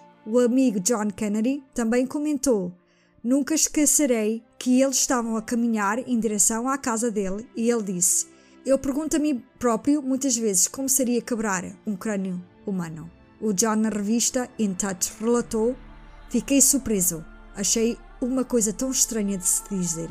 O John Kennedy acredita que Michael foi assassinado pelo cúmplice, que não foi por suicídio. Sim, havia uma arma encontrada no local do suicídio, mas estava no lado direito do corpo mas o buraco da bala teria ido da esquerda para a direita. Este John Kennedy também diz que há uma gravação feita pelo Michael e gravada está a confissão dele. O John também comentou na revista In Touch que a gravação ainda existe e foi ignorada pela polícia durante a investigação. Mas Michael Helgath foi eliminado da lista porque ele não correspondia ao perfil de ADN, nunca mais olharam para ele como suspeito. Então ele suicidou-se, mas o tiro não correspondia aonde estava a arma quando encontraram. O que significa que provavelmente foi morto. Provavelmente foi morto e este John Kennedy diz que ele tinha um cúmplice e o cúmplice e matou. O cúmplice? Não sabe-se. Mas, como não tinha o ADN, a polícia nunca mais olhou para ele.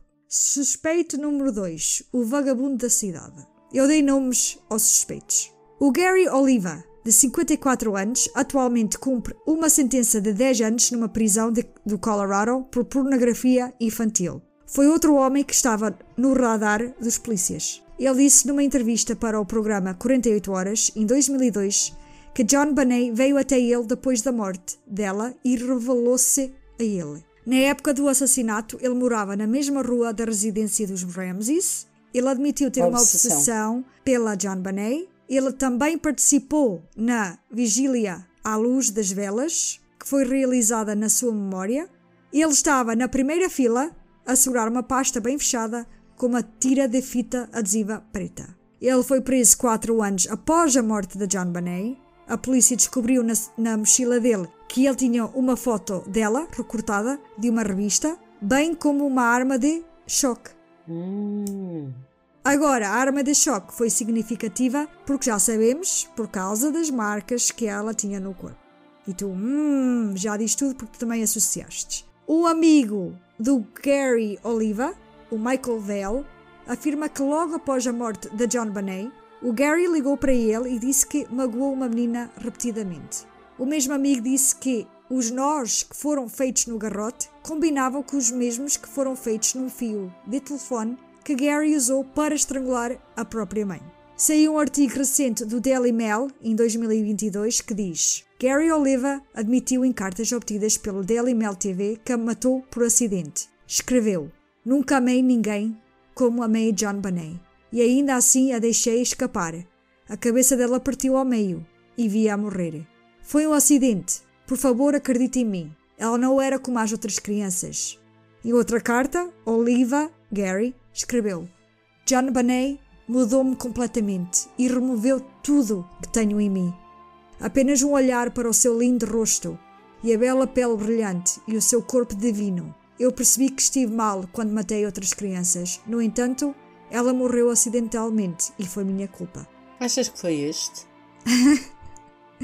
Não sei.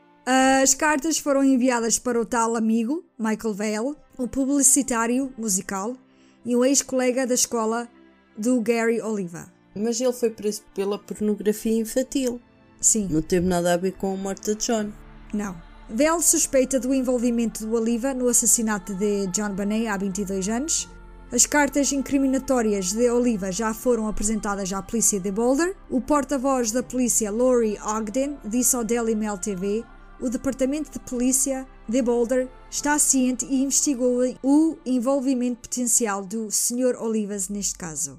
Após a sua prisão em 2000, a polícia pegou no ADN de Oliva e fontes afirmaram que não havia correspondência com o que foi encontrado na cena do crime. Oliva pode ter admitido à polícia pelo seu envolvimento no assassinato de John Bonet após a sua prisão em 2016.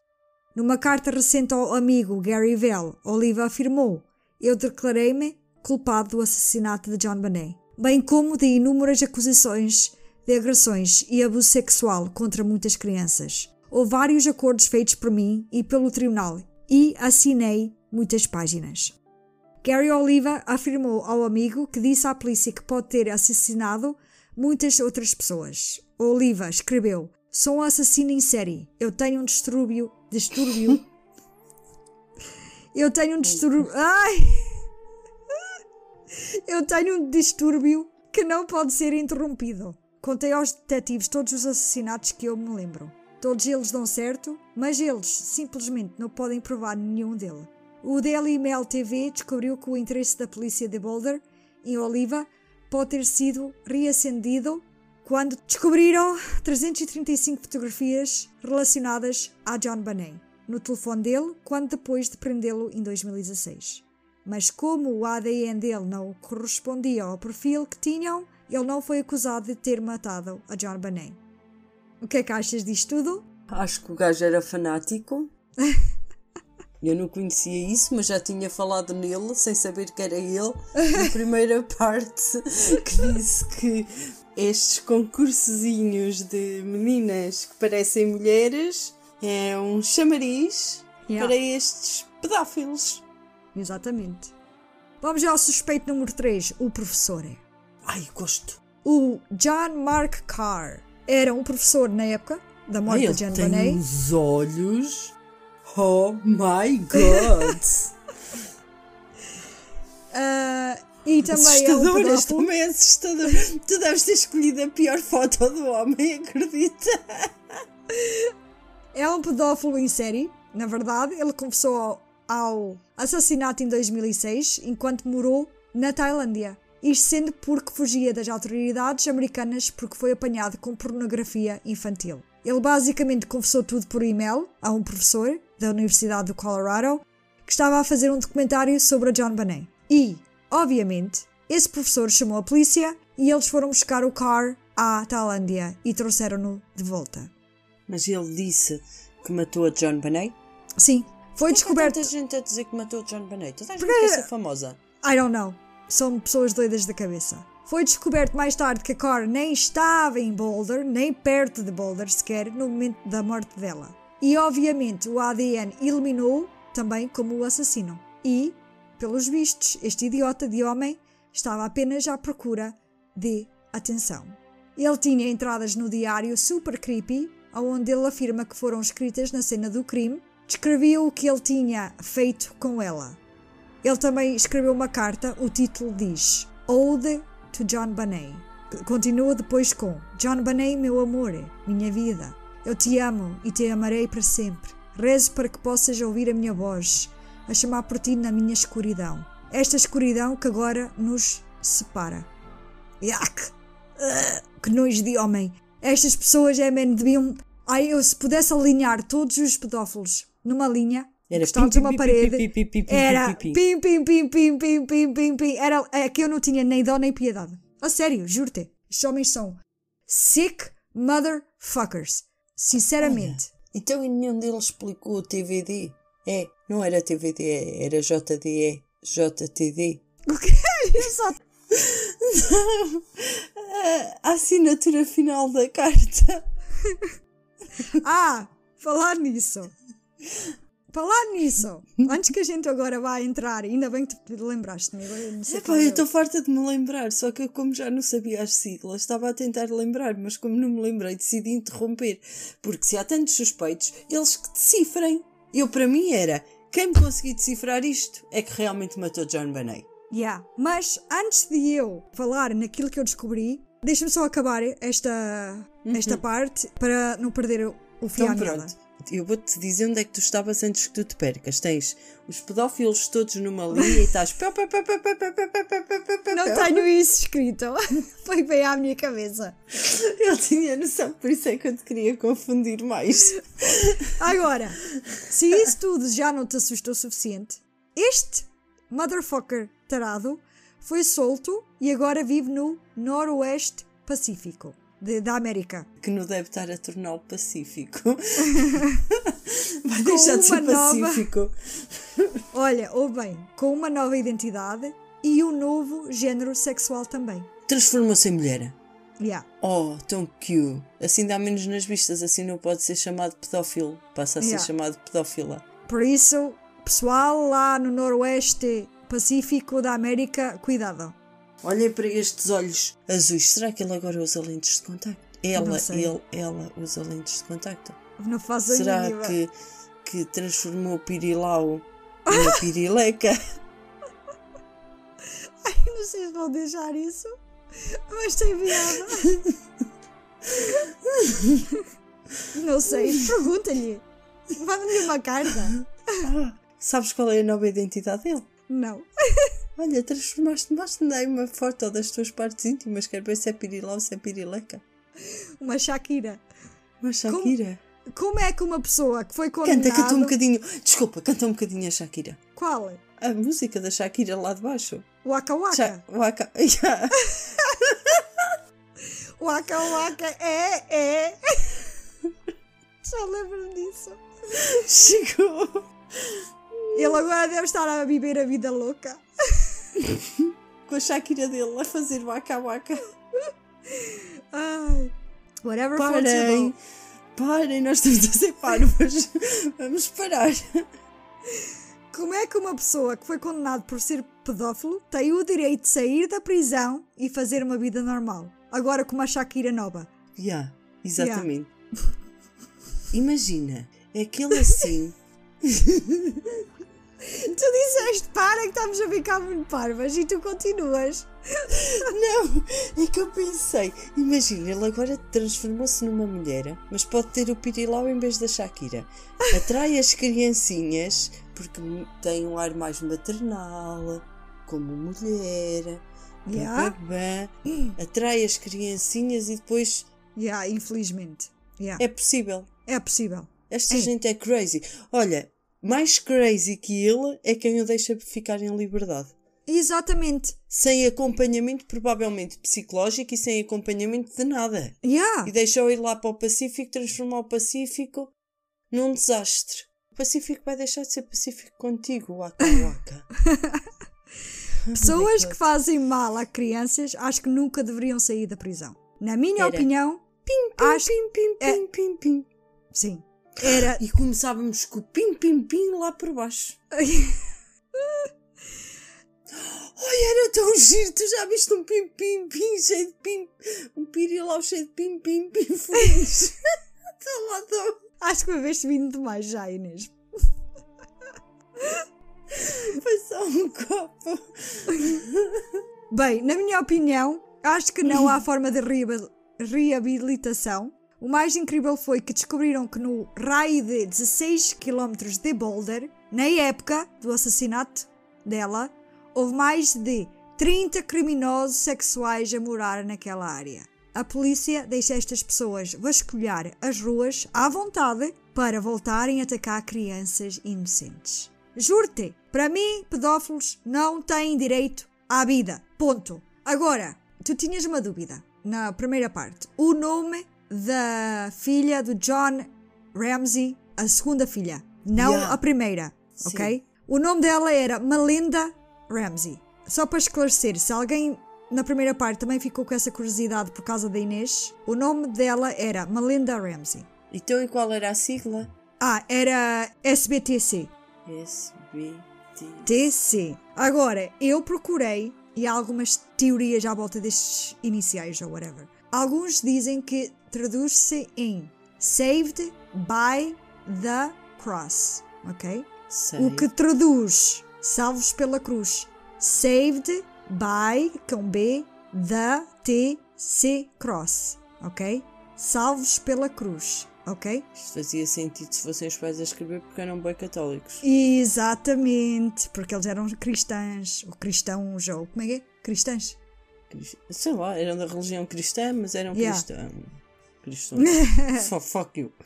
A teoria implica então que a vitória precedente alude à vitória sobre Satanás. Outros dizem SBTC é uma referência ao treinamento naval de John Ramsey quando ele estava na- no Navy e era no Subic Bay Training Center. Subic S Bay B Training T C Center. Isso foi quando ele estava nas Filipinas. Ok. Ok? Também faz sentido. Mas e se fossem eles a escrever? Sim. E também há o Shall be the conqueror. Será o conquistador.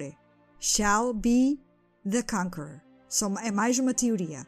Uhum. Também a teoria de ser um telefone de companhia, lembras-te? Que eu disse que eu não sabia bem o nome da companhia. Era Southern Bell. A Southern Bell, originalmente incorporada em New York, foi reincorporada na Georgia em 1983 como SBT ITC. Foi então incorporada à SBT IT Company. Então, Entendes? SBT-C ficou originalmente era SBT-IT Company, mas depois modificaram para SBT Southern Bell Telephone Company, Ok. ok? E o que interessa aqui é o sítio aonde havia. Não havia em Colorado esta companhia, mas havia em Georgia. Imaginam onde é que eles viveram? Antes Georgia. Georgia, ok? Portanto, eles conheciam esta companhia de telefones. Se calhar tinham uma carta, que eles ainda acho que tinham lá uma casa ou qualquer coisa. Tinham uma carta lá em casa com esses iniciais dessa companhia de telefone e tiraram. Ah, eu gosto de salvos pela cruz. Eu vou acreditar que era alguém que era, que era católico Tenho aqui E que- outra. e que disse no final: Estou salvo pela cruz. E realmente está. Tenho aqui outra mu- muito interessante. Pois pela tua cara deve ser mesmo. Descobri num artigo, aonde, numa passagem, dizia que SBTC queria dizer Save Burke through Christ. Traduzido para português é Salve, Salve Burke através de Cristo. Save, S, Burke, B, through, T, Christ, C. Isso, vai- estás inclinada. Que é o. Fo- Foi o Burke que matou e os pais tentaram encobrir. Encobriram. Yeah. Tentaram não, encobriram. Se foi verdade, encobriram. Mal? Não, não podemos dizer mal, porque até foi bem, porque até hoje ninguém sabe. Yeah. Então qual é que tu estás inclinada? Então é salvos pela cruz? Sim, Saved by the cross? Pronto. Foi o que eu encontrei para ti. Obrigada. Tinhas mais alguma dúvida? Não, não, não. Ah, Era só isso. Mas agora vamos falar do quarto suspeito. O Pai Natal. é. Ainda temos em Natal épocas de é Natal. suspeito. O Pai Natal também é suspeito. O? Bill, o Bill McReynolds era o Pai Natal local e divertia as crianças na festa de Natal anual dos Ramses, naquele ano de 96 e no ano anterior em 95. Foi sussurrado depois que ele talvez tenha prestado muita atenção a John Bonet na festa naquela noite. E que ele chamou-a para o lado e fez uma promessa especial a ela de que o Pai Natal iria fazer uma visita especial depois de Natal. John Bonet deu ao Bill um frasco de glitter dourado naquele ano, na festa de Natal, e também no ano anterior. Bill McReynolds foi citado como tendo dito: o Stardust, que é o glitter, foi a única coisa que levei comigo para dar-me sorte quando fiz a minha cirurgia cardíaca no verão passado. O assassinato dela foi mais difícil para mim do que a minha operação. Ela fez uma mudança profunda em mim. Senti-me muito perto dessa menina. Nem com os meus filhos tinha esse relacionamento especial. Nem mesmo com os meus próprios netos. Quando eu morrer, vou ser cremado e pedi à minha esposa para misturar o Stardust que John Bonet me deu com as minhas cinzas. Vamos subir atrás da minha cabana aqui e ser levado com o vento. What? Ok, isto é um pouco estranho, sim. Mas, Mas isso significa que ele é um violador de crianças e assassino? Não. Não, não há mais nada. Há um bocadinho mais. Eu acho que John Bonet era tão gentil e doce e tão charmosa. Qualquer pessoa gostava dela. Yeah.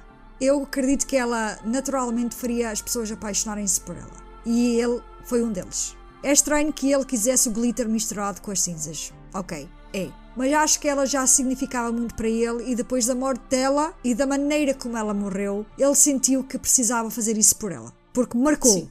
Não, não acredito que tenha sido este senhor. Todos os outros têm cara mais assustadora.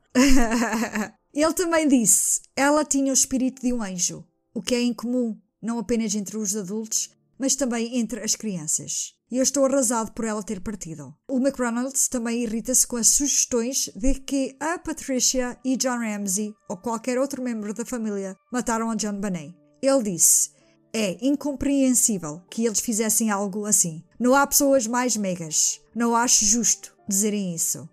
A polícia coletou amostras de cabelo e caligrafia da esposa do pai, Natal, também. E o porquê disso? Foi depois de descobrirem sobre uma peça de teatro que ela escreveu em 1976, devido às preocupações sobre dois paralelos desconcertantes que envolvia Janet e Bill McReynolds um dos quais chamou a atenção dos detetives. Em 1974, a filha do meio dos McReynolds, que tinha 9 anos, foi sequestrada com uma amiga em Longmont. Ela testemunhou o abuso sexual da sua amiga, elas foram soltas, mas nunca houve um detido. A data era 26 de dezembro, 22 anos depois. A John Bonet ser encontrada abusada sexualmente e estrangulada na cave da casa dos pais. Ok? Ela deu pouca importância ao facto de John Bonet ter sido agredida e morta na cab, a mulher do McReynolds, assim como a personagem na peça dela, em 1976. Ela disse: Fiquei surpresa que a polícia quisesse falar comigo sobre Hey Rube,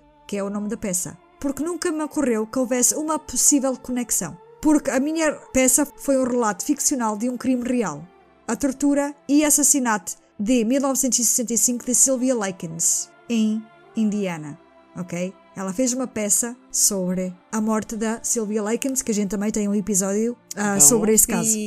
Pronto, era uma menina de 16 anos, foi brutalizada por uns adolescentes e por uma mulher que concordou em, em hospedá os Likens lá na casa. Foi horrível esse caso. Yeah. Janet Reynolds disse: Ela era uma adolescente e a tortura ocorreu durante um período de meses e toda a vizinhança estava envolvida. Janet Reynolds disse: Ela nunca nunca pensou que iam achar alguma coisa sobre a peça dela, porque era sobre uma adolescente que foi torturada e foi, foi uma tortura ao longo de meses, ok? A mulher do Pai Natal é que diz suspeita 5. Não, não, não. Não tens aqui a foto da mulher do Pai Natal? Não. Como devem suspeitar, estes dois foram eliminados por causa do perfil de ADN não corresponder ao deles. Suspeito número 5. A mulher das limpezas. Finally! Estava à espera desta mulher há anos. Yeah. A mulher das limpezas, Linda Hoffman Pugh. Não gostava dela. Ela metia-se demasiado na vida dos patrões.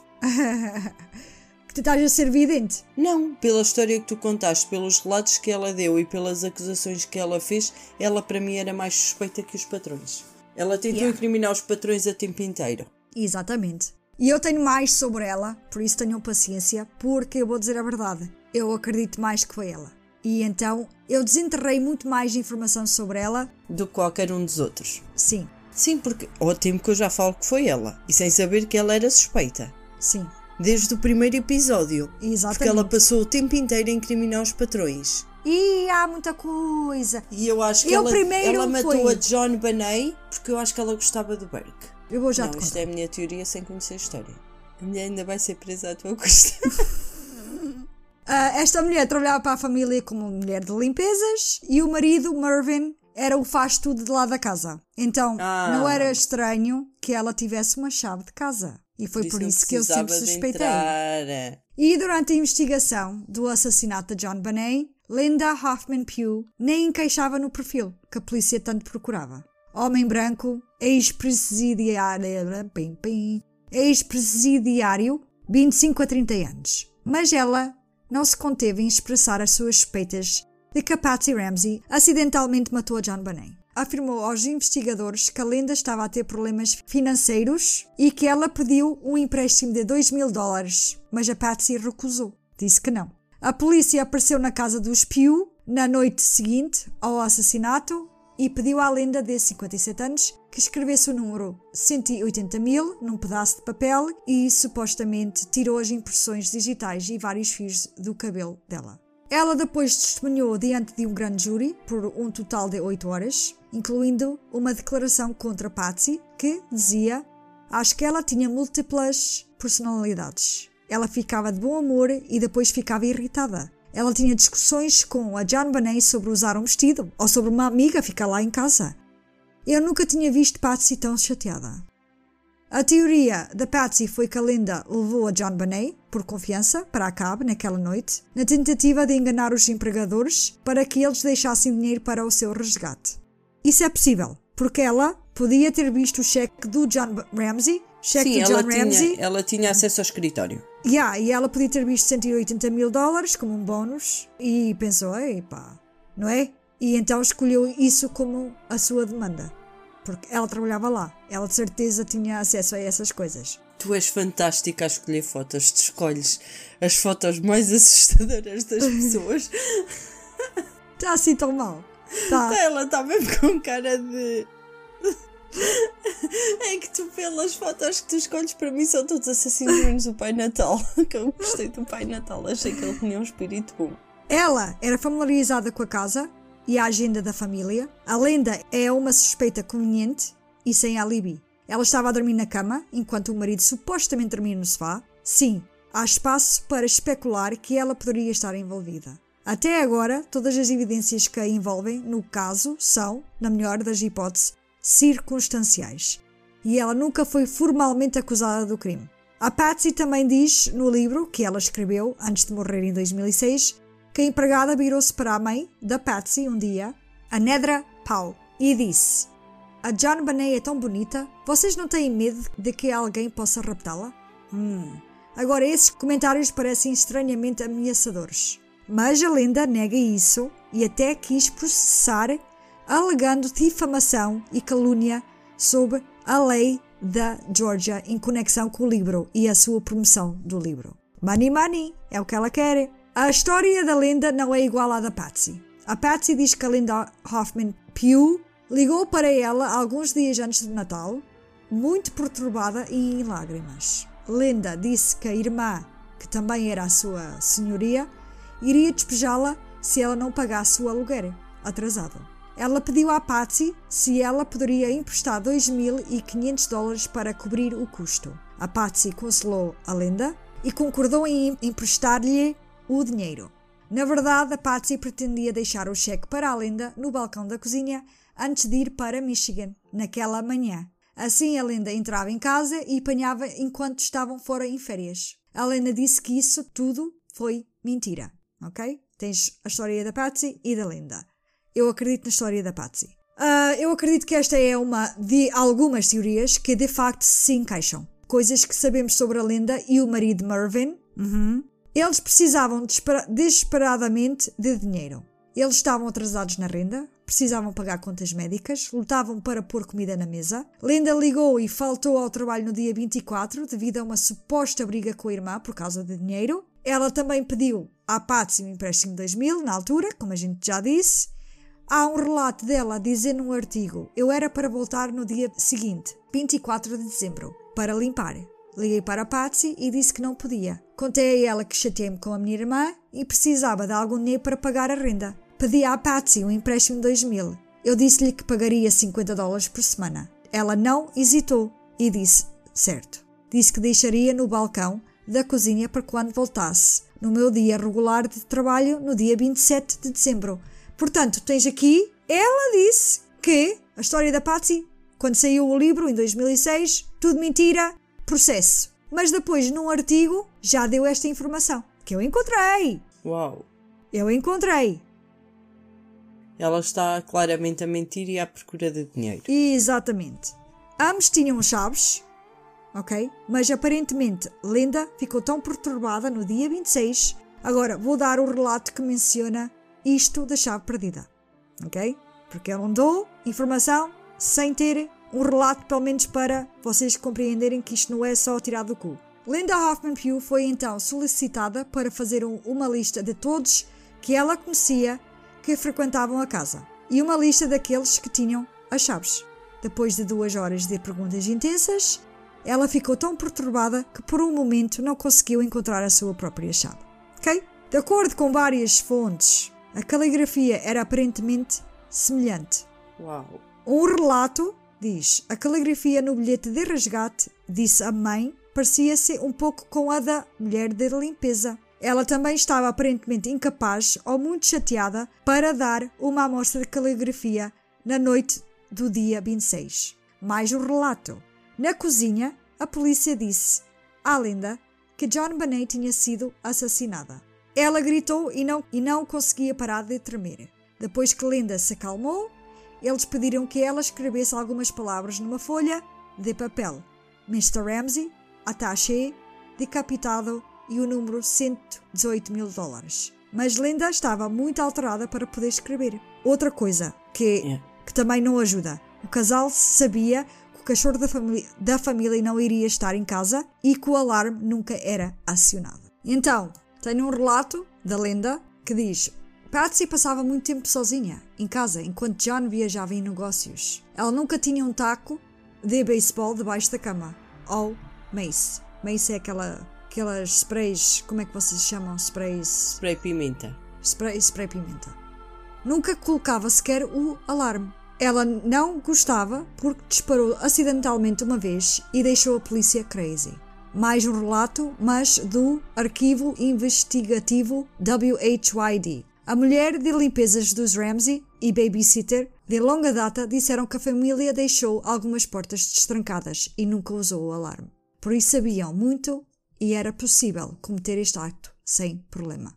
Ok? Isto é só para ajudar os meus pontos, para vocês perceberem os meus pontos mais ao detalhe. Tipo, isto, eu tirei mesmo isto de artigos para ajudar os meus pontos de vista, o porquê de eu achar que eles poderiam ter sido eles.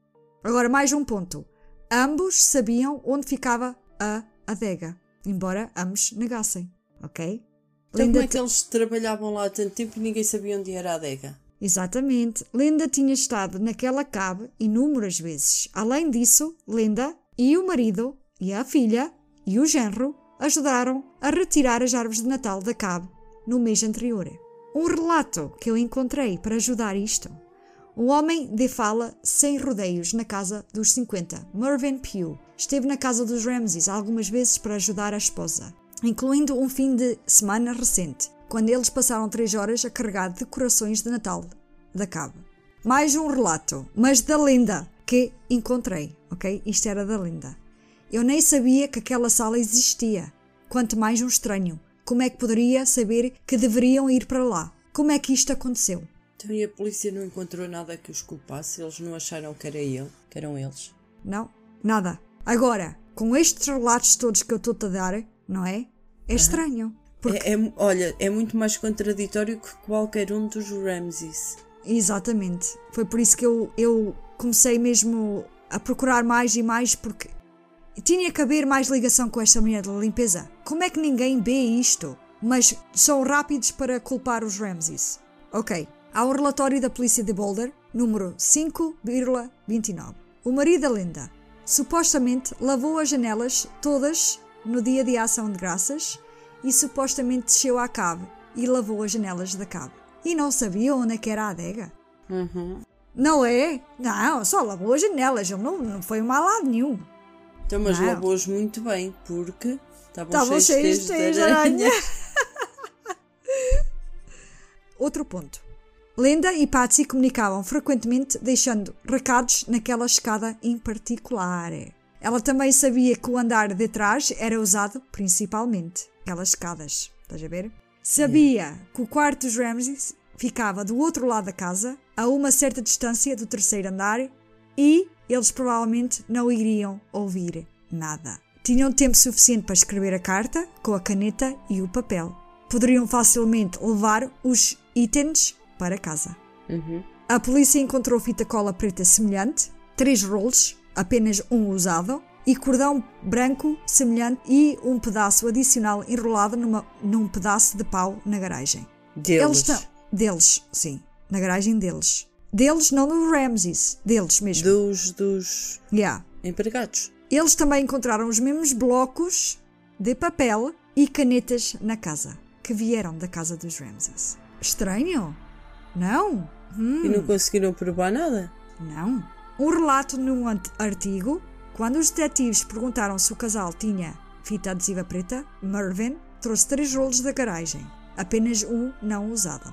Então os detetives disseram que queriam blocos de notas pautadas em branco e Linda entregou um que parecia ser visualmente idêntico do papel de resgate e admitiu que tinha vindo da casa de Ramsey. Uma chave? Dois. Alguma caneta hidrográfica do tipo que provavelmente escreveu a nota de resgate? Três. A polícia encontrou um pedaço de corda de nylon estreita de meio metro, depois outro pedaço enrolado numa vara. Os detetives saíram de lá com uma abraçada de evidências potenciais. Outro ponto. Poderiam facilmente encontrar qualquer uma das folhas de vencimento do John que revelaria o bónus dele ou ter ouvido por alguém que ele tinha recebido 118 mil dólares. Eles Ou até trabalhavam uma lá. conversa, ou uma conversa na, na casa entre eles. Exato, sim. Outro ponto. Pensou ou ouviu a família usar expressões como gato gordo e bom senso solista. Portanto, se ouviram, poderiam querer usar isso para contestar que eles usavam essas palavras. Yeah. Eles conviviam com eles, sabiam como é que eles falavam, ok? Porque a Patsy muitas vezes, ou foi dito que ela usava, dizia ao, ao, ao John, usa o teu bom senso solista, muitas vezes. Portanto, também daí acharem que foi a Patsy que escreveu a carta, porque ela muitas vezes também falava para ele assim. Usava essas expressões. Yeah. Mas, lá está. Ela trabalhava lá, a Linda podia ter apanhado isso e usou. Outro ponto. Linda levou o kit de pinturas para a cave no dia 23 e a filha levou uma blusa de Natal emprestada da Patsy para a festa dos Ramses naquela mesma noite. Um relato da Linda sobre isto. Às vezes ela pedia-me para levar as tintas dela para a cave. No dia da festa de Natal dos Ramses, levei as tintas lá para baixo. Noutro relato, ela diz: Eu fiquei com a minha filha Ariana para ver o Pai Natal. Não tínhamos planeado ficar, então Ariana não estava bem vestida. Patsy emprestou à minha filha uma blusa e um colete de Natal. Até lhe emprestou um par de sapatos. Ao último minuto, Patsy escreveu um pequeno verso sobre a Ariana para o Pai Natal ler. A Patsy parece ser uma boa pessoa Sim. ok? A própria empregada está a falar bem da Patsy. Acho que ela nunca tratou mal a Linda, sequer. Poderia ser ciúmes do estilo de vida deles? Não, eu acho que foi mesmo por- por precisar do dinheiro. O homem bebia e ela queria o dinheiro e provavelmente a intenção inicial não era mesmo fazer mal à garota. Yeah. Quando a Linda foi questionada pela polícia, tinha um par de sapatos calçados da Patsy. Outro ponto. A Linda perguntou várias vezes se não tinham medo que John Bonet um dia fosse raptada. É estranho? É, mas também podemos olhar para o outro lado, não é? A menina andava nos concursos e era muito bonita e não sei o quê, mas ao É assim, mesmo nós- tempo é um bocado estranho. Quer dizer, tu vais virar para a tua patroa ah, tu nunca tiveste medo que, que a tua filha fosse raptada? Não sei, acho isto muito estranho. Isso sou eu. Eu começava logo a torcer o nariz. Olha, mas pode ser tudo. Elas podem ter pegado a miúda e levado para a cava. Entretanto, fizeram barulho, o, o Berk acordou. Foi lá para baixo. Como foi lá para baixo, eles já não conseguiram sair da cava. Tiveram que, devem ter ouvido barulho das escadas, esconderam-se na cave. E quando o Berk foi para cima, deixaram aquilo. Por algum motivo, as coisas correram mal, ou porque tiveram que calar a miúda, porque a miúda começou a falar. Ou aquela. até podiam ter sido eles que deram ao ananás. Tiraram a Sim. menina da cama. Tiraram a menina da cama, levaram-na a comer. A menina não ia fazer barulho porque era pessoas conhecidas. Quando ouviram o barulho do Berk a descer, foram para a cave para se esconder. Entretanto, o Berk che- brincou, subiu para dormir e Yeah. eles, e eles ou entretanto, a miúda pode ter feito barulho. Eles bateram-lhe com aquilo, viram que a miúda já não não estava nada bem, que já não ia dar para, ra- para pedir um resgate. Mataram-na. Yeah. para ela não poder eh, dizer o que é que se tinha acontecido. Yeah. Porque se a miúda ficasse viva, não é? Yeah? Ela ia dizer que tinham sido desempregados. Sim. E aí estrangulá-la, para ter a certeza que ela ficaria bem morta. Sim. No relatório da detetive Linda Arndt, a estúpida de merda, data do relatório 1 de 8 de 1997, conversou com a Patsy sobre quando ela encontrou John Bonet desaparecida, quem tinha as chaves da casa, seus planos de férias e se a Patsy tinha alguma ideia quem poderia ter raptado a filha. A Patsy contou ao, ao detetive sobre a empregada, a família da empregada e como a empregada recentemente pediu emprestado 2 mil dólares. Arndt também escreveu que a mãe da Patsy, por telefone de Atlanta, onde ela estava, disse que, que a detetive Arndt soubesse que a empregada tinha dito a ela muitas vezes que John Bonet era uma garota tão bonita e perguntou se ela, a avó de John Bonet, não tinha medo de que alguém pudesse raptar a neta. Outro ponto, supostamente ambos eram ávidos espectadores de TV e filmes, ok? Sabiam que os Ramsey estariam nos Whites naquela noite. Houve vários rumores online de que certos membros da família estavam envolvidos em abuso sexual de crianças. Não faço ideia se há alguma verdade nisso, então levem isso com cautela, ok? Mas encontrei. Não foi bem um artigo, acho que foi até na, no Reddit. Foi, foi, foi através do Reddit que deu um link do Facebook de alguém que acusou a Linda e o marido de estarem envolvidos com pornografia de crianças. Que há uma foto que parece eles os dois com a filha a fazer coisas incorretas. Waka waka. Yeah. Mandaram essa foto para a polícia para investigarem a empregada, a Linda, mas nunca ouviram falar mais nada. Como costume. A lenda deu a explicação de que a camisa de dormir da Barbie deve ter ficado colado no cobertor branco ao ser retirado da máquina de secar. Agora, perguntas: o quê? Nunca ouvi falar disso. Qual camisa de dormir da Barbie? Mas Pois. nem eu sabia, ok? Uhum. Mas ela sabia. E eu só soube disto depois de procurar merdas desta mulher, ok? E isto é uma coisa que eu nunca ouvi falar, juro-te. Tanta merda que eu pesquisei, ou passou-me ao lado, mas havia um camisa de dormir da Barbie que estava embrulhado, tipo. ah, machucado, Machucado? ao lado do corpo de John Bonet. E essa camisa de dormir tinha sangue em quatro partes do pijama. E o sangue era do Burke. Não faço ideia. Foi como eu disse, encontrei isto quando estava a quase a acabar e se eu mexesse mais, eu não saía daqui. Portanto, não sei o que dizer.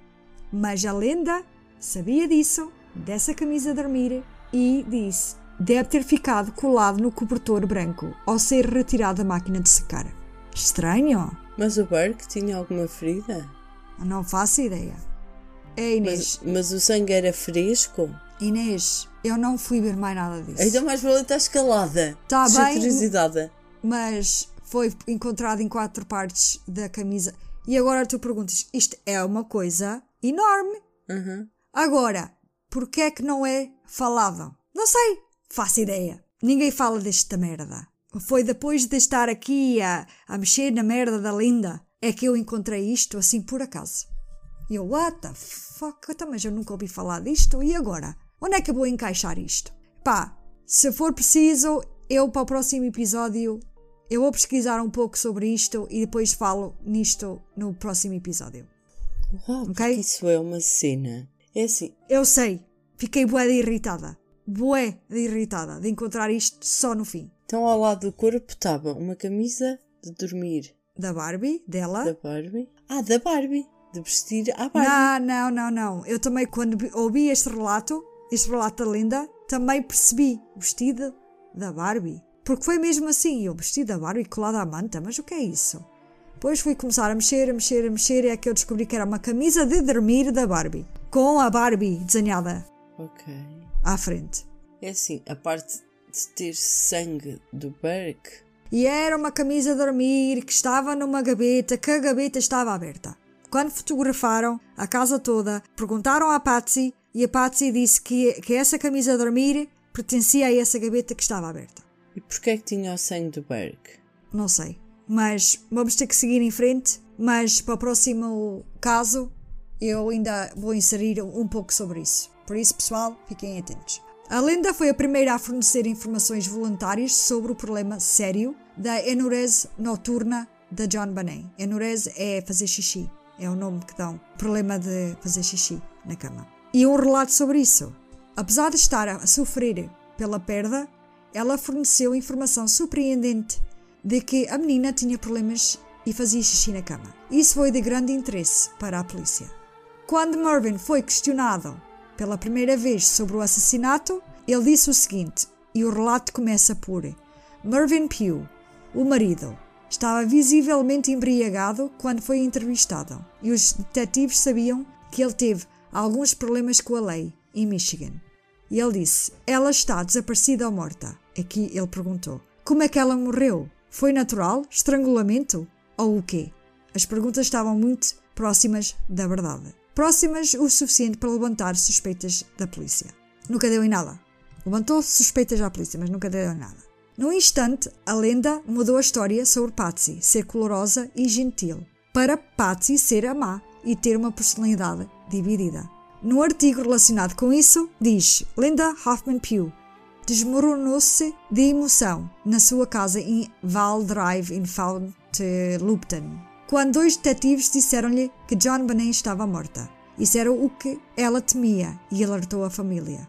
A linda criança foi autorizada a andar de patins e andar de bicicleta sozinha, e o pesadelo tornou-se realidade. Minha pobre Patsy, ela soluçou. Eu amo Patsy como minha filha. Fim da citação. Estranho. E depois virou-se contra ela. Muito estranho. Uhum. Só para veres que A bipolar aqui era ela. era ela. Outro ponto, mentiu sobre a Patsy frequentemente quando disse que ela desenhava muito na mão de John Bonet. Outro ponto, nenhum dos dois tinha alibis além de estarem em casa um com o outro. E pelo que vale, dormiam em, em quartos separados. Ela ainda ficou tão perturbada que vendeu uma história da família para o jornal Inquirer, algumas semanas após o assassinato de John Bonet. Pouco depois, ela começou a exigir. Vendeu, vendeu. Vendeu. Pouco depois ela começou a exigir dinheiro por qualquer entrevista que ela dava e estava de férias na Flórida enquanto andava de limusine nos meses seguintes ao assassinato de John Bonet. Ela também tentou processar os Ramses por 50 mil milhões de dólares e num artigo diz nas semanas seguintes ao assassinato a empregada Linda Hoffman Pugh estava a andar numa limusine pago pelos tabloides. Linda também disse coisas como o seguinte: apenas vá embora e deixe-me em paz, disse a John Bonet quando eu tentei ajudá-la a calçar as botas. Às vezes ela agia como uma pirralha mimada. Ok? Ok.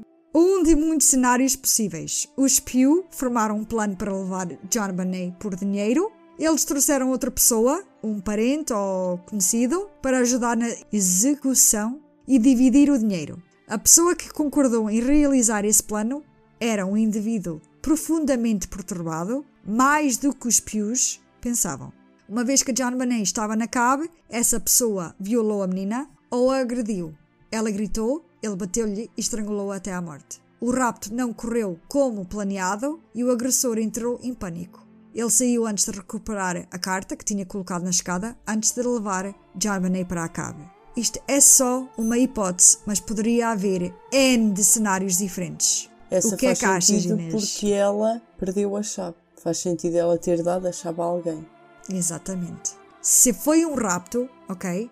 Uhum. Se a lenda fosse lá, a menina depois para entregarem ia, ia contar que foi a lenda, Exatamente. não é? Por isso também era, um- era um bocado estranho ser a lenda ou o Mervyn. Exatamente. Mas depois como é que também iam tirá-la da cama? Como é que foi? Também depois já há essa questão. Yeah. É que também fazia sentido ser a lenda porque ela saía da cama, na boa, com a lenda. A lenda dava-lhe um ananás, seguiam lá para baixo. Epá, não sei. Mas acredito que tenha sido eles. Sim, com um cúmplice. Sim, com E se ele, ou então, como eles estavam já metidos, metidos em pornografia de crianças, terem vendido, vendido a criança a alguém. e eles estavam com a intenção de vender a, a John Bonet ou até tê-la para poder vender fotografias dela. Vendê-la a pedófilos, sim. Sim.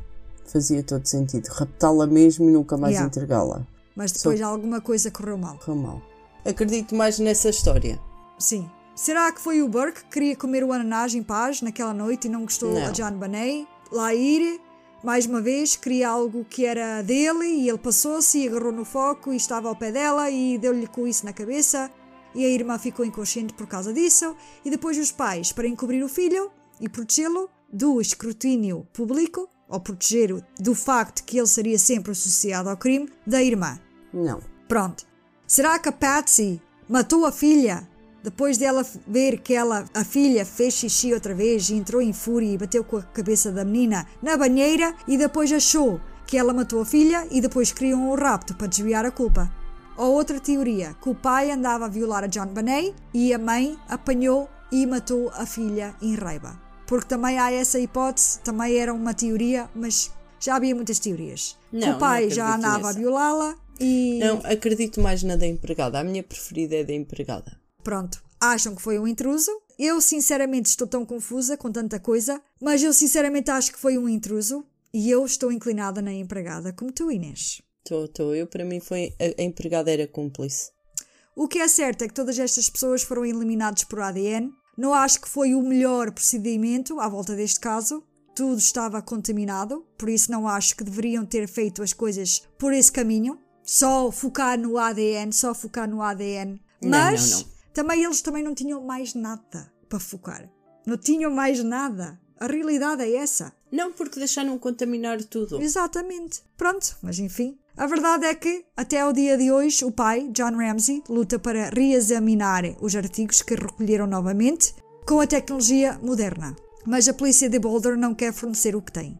Porque se calhar ter- já não tem. Em termos das acusações contra John e Patsy Ramsey, a promotora de Boulder, Mary Lacey, exonerou-os publicamente em 2008 com base em evidências irrefutáveis de ADN. Ela pediu desculpas à família e- garantiu que, no futuro, eles seriam tratados corretamente como vítimas. Os dias das acusações de Ramsey deveriam ter acabado naquele momento, mas não foi. Após a morte da Patsy, o John Ramsey conheceu Beth Holloway, mãe de uma menina desaparecida, a Natalie Holloway. Foi relatado que os dois começaram a namorar, mas, no entanto, Ramsey min- minimizou o relacionamento deles, afirmando que eles desenvolveram uma amizade de respeito e admiração. Por interesses comuns relacionados aos filhos, o John Ramsey mudou-se para Moab, Utah, e conheceu a terceira esposa, Jan Rousseau, em 2011. Mais tarde, eles casaram-se e mudaram para Michigan. Além de ser forçado a entrar com ações judiciais, Burke Ramsey tem estado ocupado a tentar construir uma vida para si mesmo fora dos holofotes. Depois de formar-se na Purdue University, Burke supostamente começou uma carreira como engenheiro de software. Infelizmente, a mãe de Burke, Patsy, perdeu a luta contra o cancro de ovário em 2006. No entanto, segundo relatos, Burke tem um bom relacionamento com o pai. Não se sabe muito sobre os outros dois irmãos Olha, do Burke. só porque eu posso ter perdido alguma coisa. O pai só arranjou outra mulher depois da mãe Patricia morrer. Exatamente. Não se sabe muito sobre os do- outros dois irmãos de Burke, mas o que se sabe do John Andrews é que ele até hoje está à procura da pessoa que tirou a vida da irmã. John Bonet teria 32 anos hoje, se tivesse viva. Quem sabe o que ela teria feito com a vida dela. Mas o que é certo foi retirado essa oportunidade de viver uma vida, seja lá o que teria sido. Ela descansa em paz em Marietta, Georgia, aonde a lápide se lê amor, pureza e alegria. Um presente para a sua família e para o mundo. Em casa, na paz de Deus. My name is Jean Benet Ramsey, and I'm five and a half. What is your favorite animal at the zoo? The monkeys because they laugh and stuff and hang around. I was praying. Linda Arndt had said to me, We're hopeful that the kidnappers will, will just drop Jean Bonnet off someplace. And I kept looking out the window, clutching this cross, and just imagining that she was going to come running down the street. You lose all perception of time, of place. You've just been dealt a horrible, crushing blow. Queremos as vossas teorias e quem vocês acham que matou a pequena John Bonet Ramsey. E o que é que tu achas disto tudo? Eu acho que a empregada está metida na história. Eu de também. uma forma ou de outra, ela ela está metida. Ela Acredito que tenha arranjado um cúmplice, alguém, ou até tenha vendido a miúda para atos sexuais ou Yeah. algo de género. E esta história da carta de resgate foi só, foi só uma distração para Sim. poderem sair e fugir à vontade. Agora, Só que alguma coisa correu mal. agora eu só quero dizer é que há montes de suspeitos. Pelo menos 10. Mas eu não podia entrar neles todos porque, epá, nunca mais saímos disto. Era mais dois episódios só de John Bonet, só em suspeitos. Por isso tive que reduzir para cinco, pelo menos. Mas já há pessoas de interesse de que trabalharam com o John, principalmente com o John, acho que são dois que trabalharam com o John. Há um fotógrafo que fotografava a John Bonet, ou não era, ele não fotografava a John Bonet eh, só, ele fo- fotografava montes de meninas nos concursos. Também era pedófilo. E sim, t- tem uma grande suspeita que ele poderia estar envolvido com a John Bonet. Só que já tiraram, acho que o ADN, mas ele não corresponde ao perfil. Mas agora o, o John Ramsey quer mesmo usar o programa de tentar encontrar familiares, porque a maior parte destas pessoas não estão na base de dados sequer. E como eles desconfiam de algumas pessoas, mas não têm evidências para poder fazer uma busca lá em casa, porque não há evidências contra eles, mas há pessoas de interesse, mas a polícia não pode ir à casa deles pedir o ADN deles Que não há provas suficientes para que isso aconteça. Sim. E então eles querem ver se conseguem pôr o ADN que encontraram nessa, nessa base de dados de os familiares e essas coisas assim. Pronto. Mas é uma luta que ele ainda luta hoje e não sabe se vai conseguir. Pessoal, queremos o vosso feedback principalmente. E Inês, Perlim Pim Pim. A história não terminou porque não há fim. ok. É uma história bastante triste, é uma criança inocente. É, é uma história que, apesar de eu ter brincado aqui com algumas situações e coisas do género, é uma história bastante dolorosa, bastante triste e ingrata. Ingrata para os pais, ingrata para a criança, ingrata para o irmão. Porque não acredito que tenham sido eles. Não, eu também não. Acho que há muito mais por onde pesquisar, há muitos caminhos, mas nenhum sem luz ao fundo do túnel. Exatamente, eu também acho. Acho que é muito triste e que, principalmente para aqueles pais, não terem uma pessoa para dizer foi aquela pessoa que deu cabo meu- da minha filha. Yeah. É, é muito triste não teres pelo menos algo para te pegares para dizer, ok, porquê? O porquê de teres feito isso à minha filha? O porquê de, de a teres morto? É triste sempre, mas nestas histórias das crianças que não tiveram sequer forma de conhecer o mundo, de, de viver, De viver, principalmente de é, viver. é, é muito triste mesmo. É, é. É uma E história não é por ela triste. ser eh, bonita e que teve em revistas e que teve em concursos. Podia ser feia, podia ser podia nem ser, podia nem ser conhecida. Era uma criança. Era uma criança e o que ela sofreu, epá, nem, eu nem consigo imaginar. E não quero imaginar o que é que aqueles pais sofreram, nem exatamente. nunca quero saber a dor daqueles pais. Principalmente serem acusados e. Olha, eu digo-te, eu faria o que eles fizeram. Porquê é que a polícia se estava a, a insistir neles com tanto à volta para pegar? Yeah. Pronto, Inês, vamos acabar aqui. A temporada da John Bonet já acabou. Espero que vocês gostaram, né? Porque deu muito trabalho e muita dor de cabeça. A Inês sabe. Eu tive dois meses? E muito mau humor à mistura. Sim. Ih. Não, não estou a exagerar. nem, nem um café querias beber comigo descansado. Ai, tenho que ir embora, tenho que tratar do caso. Ai, tenho que ir embora, tenho que tratar do caso. Ranhosa. Opa, eu tô, tu estás a ver toda a informação que eu tive que pesquisar. Isto dá muito trabalho. E pior que pesquisar é que, para além de pesquisar, tiveste que selecionar partes da informação e conjugá-la com o resto da tua história toda. Sim, é muito trabalho.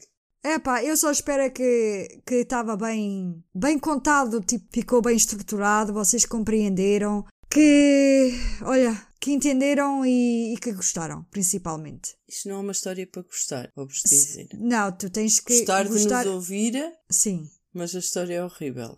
sim, mas gostaram da forma que eu contei, porque isso também conta. Vamos deixar isto com um poema do James Garrison, que eu encontrei na internet. E é até nos encontrarmos novamente. Sempre a pensarmos em ti, ainda falamos de ti.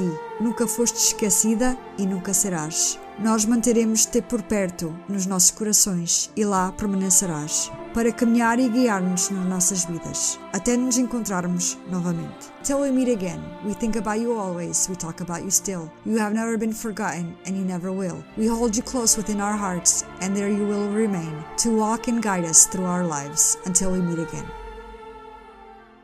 In my mind, she's still my six year old little girl. That's how I remember her. Inês, vamos para o nosso outro?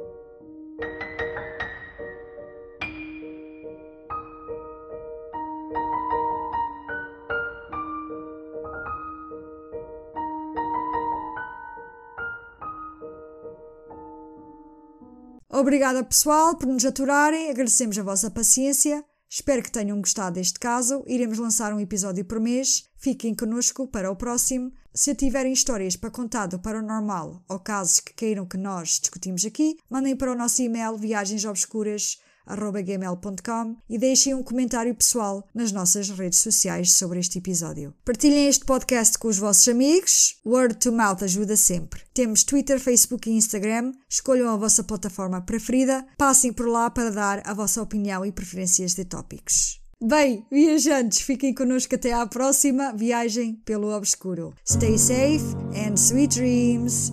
Bye bye. Bye bye.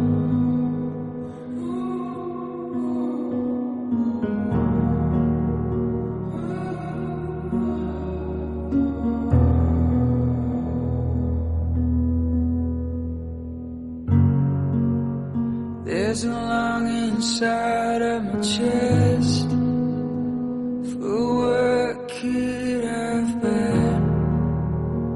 The weight is heavy till the cinder that I'm ready to see you again. We're all caught in the in between of what's real and what's a dream. Weight is heavy, tell the cinder that I'm ready. I'm ready now. I know I see you. I know I see you on the other side.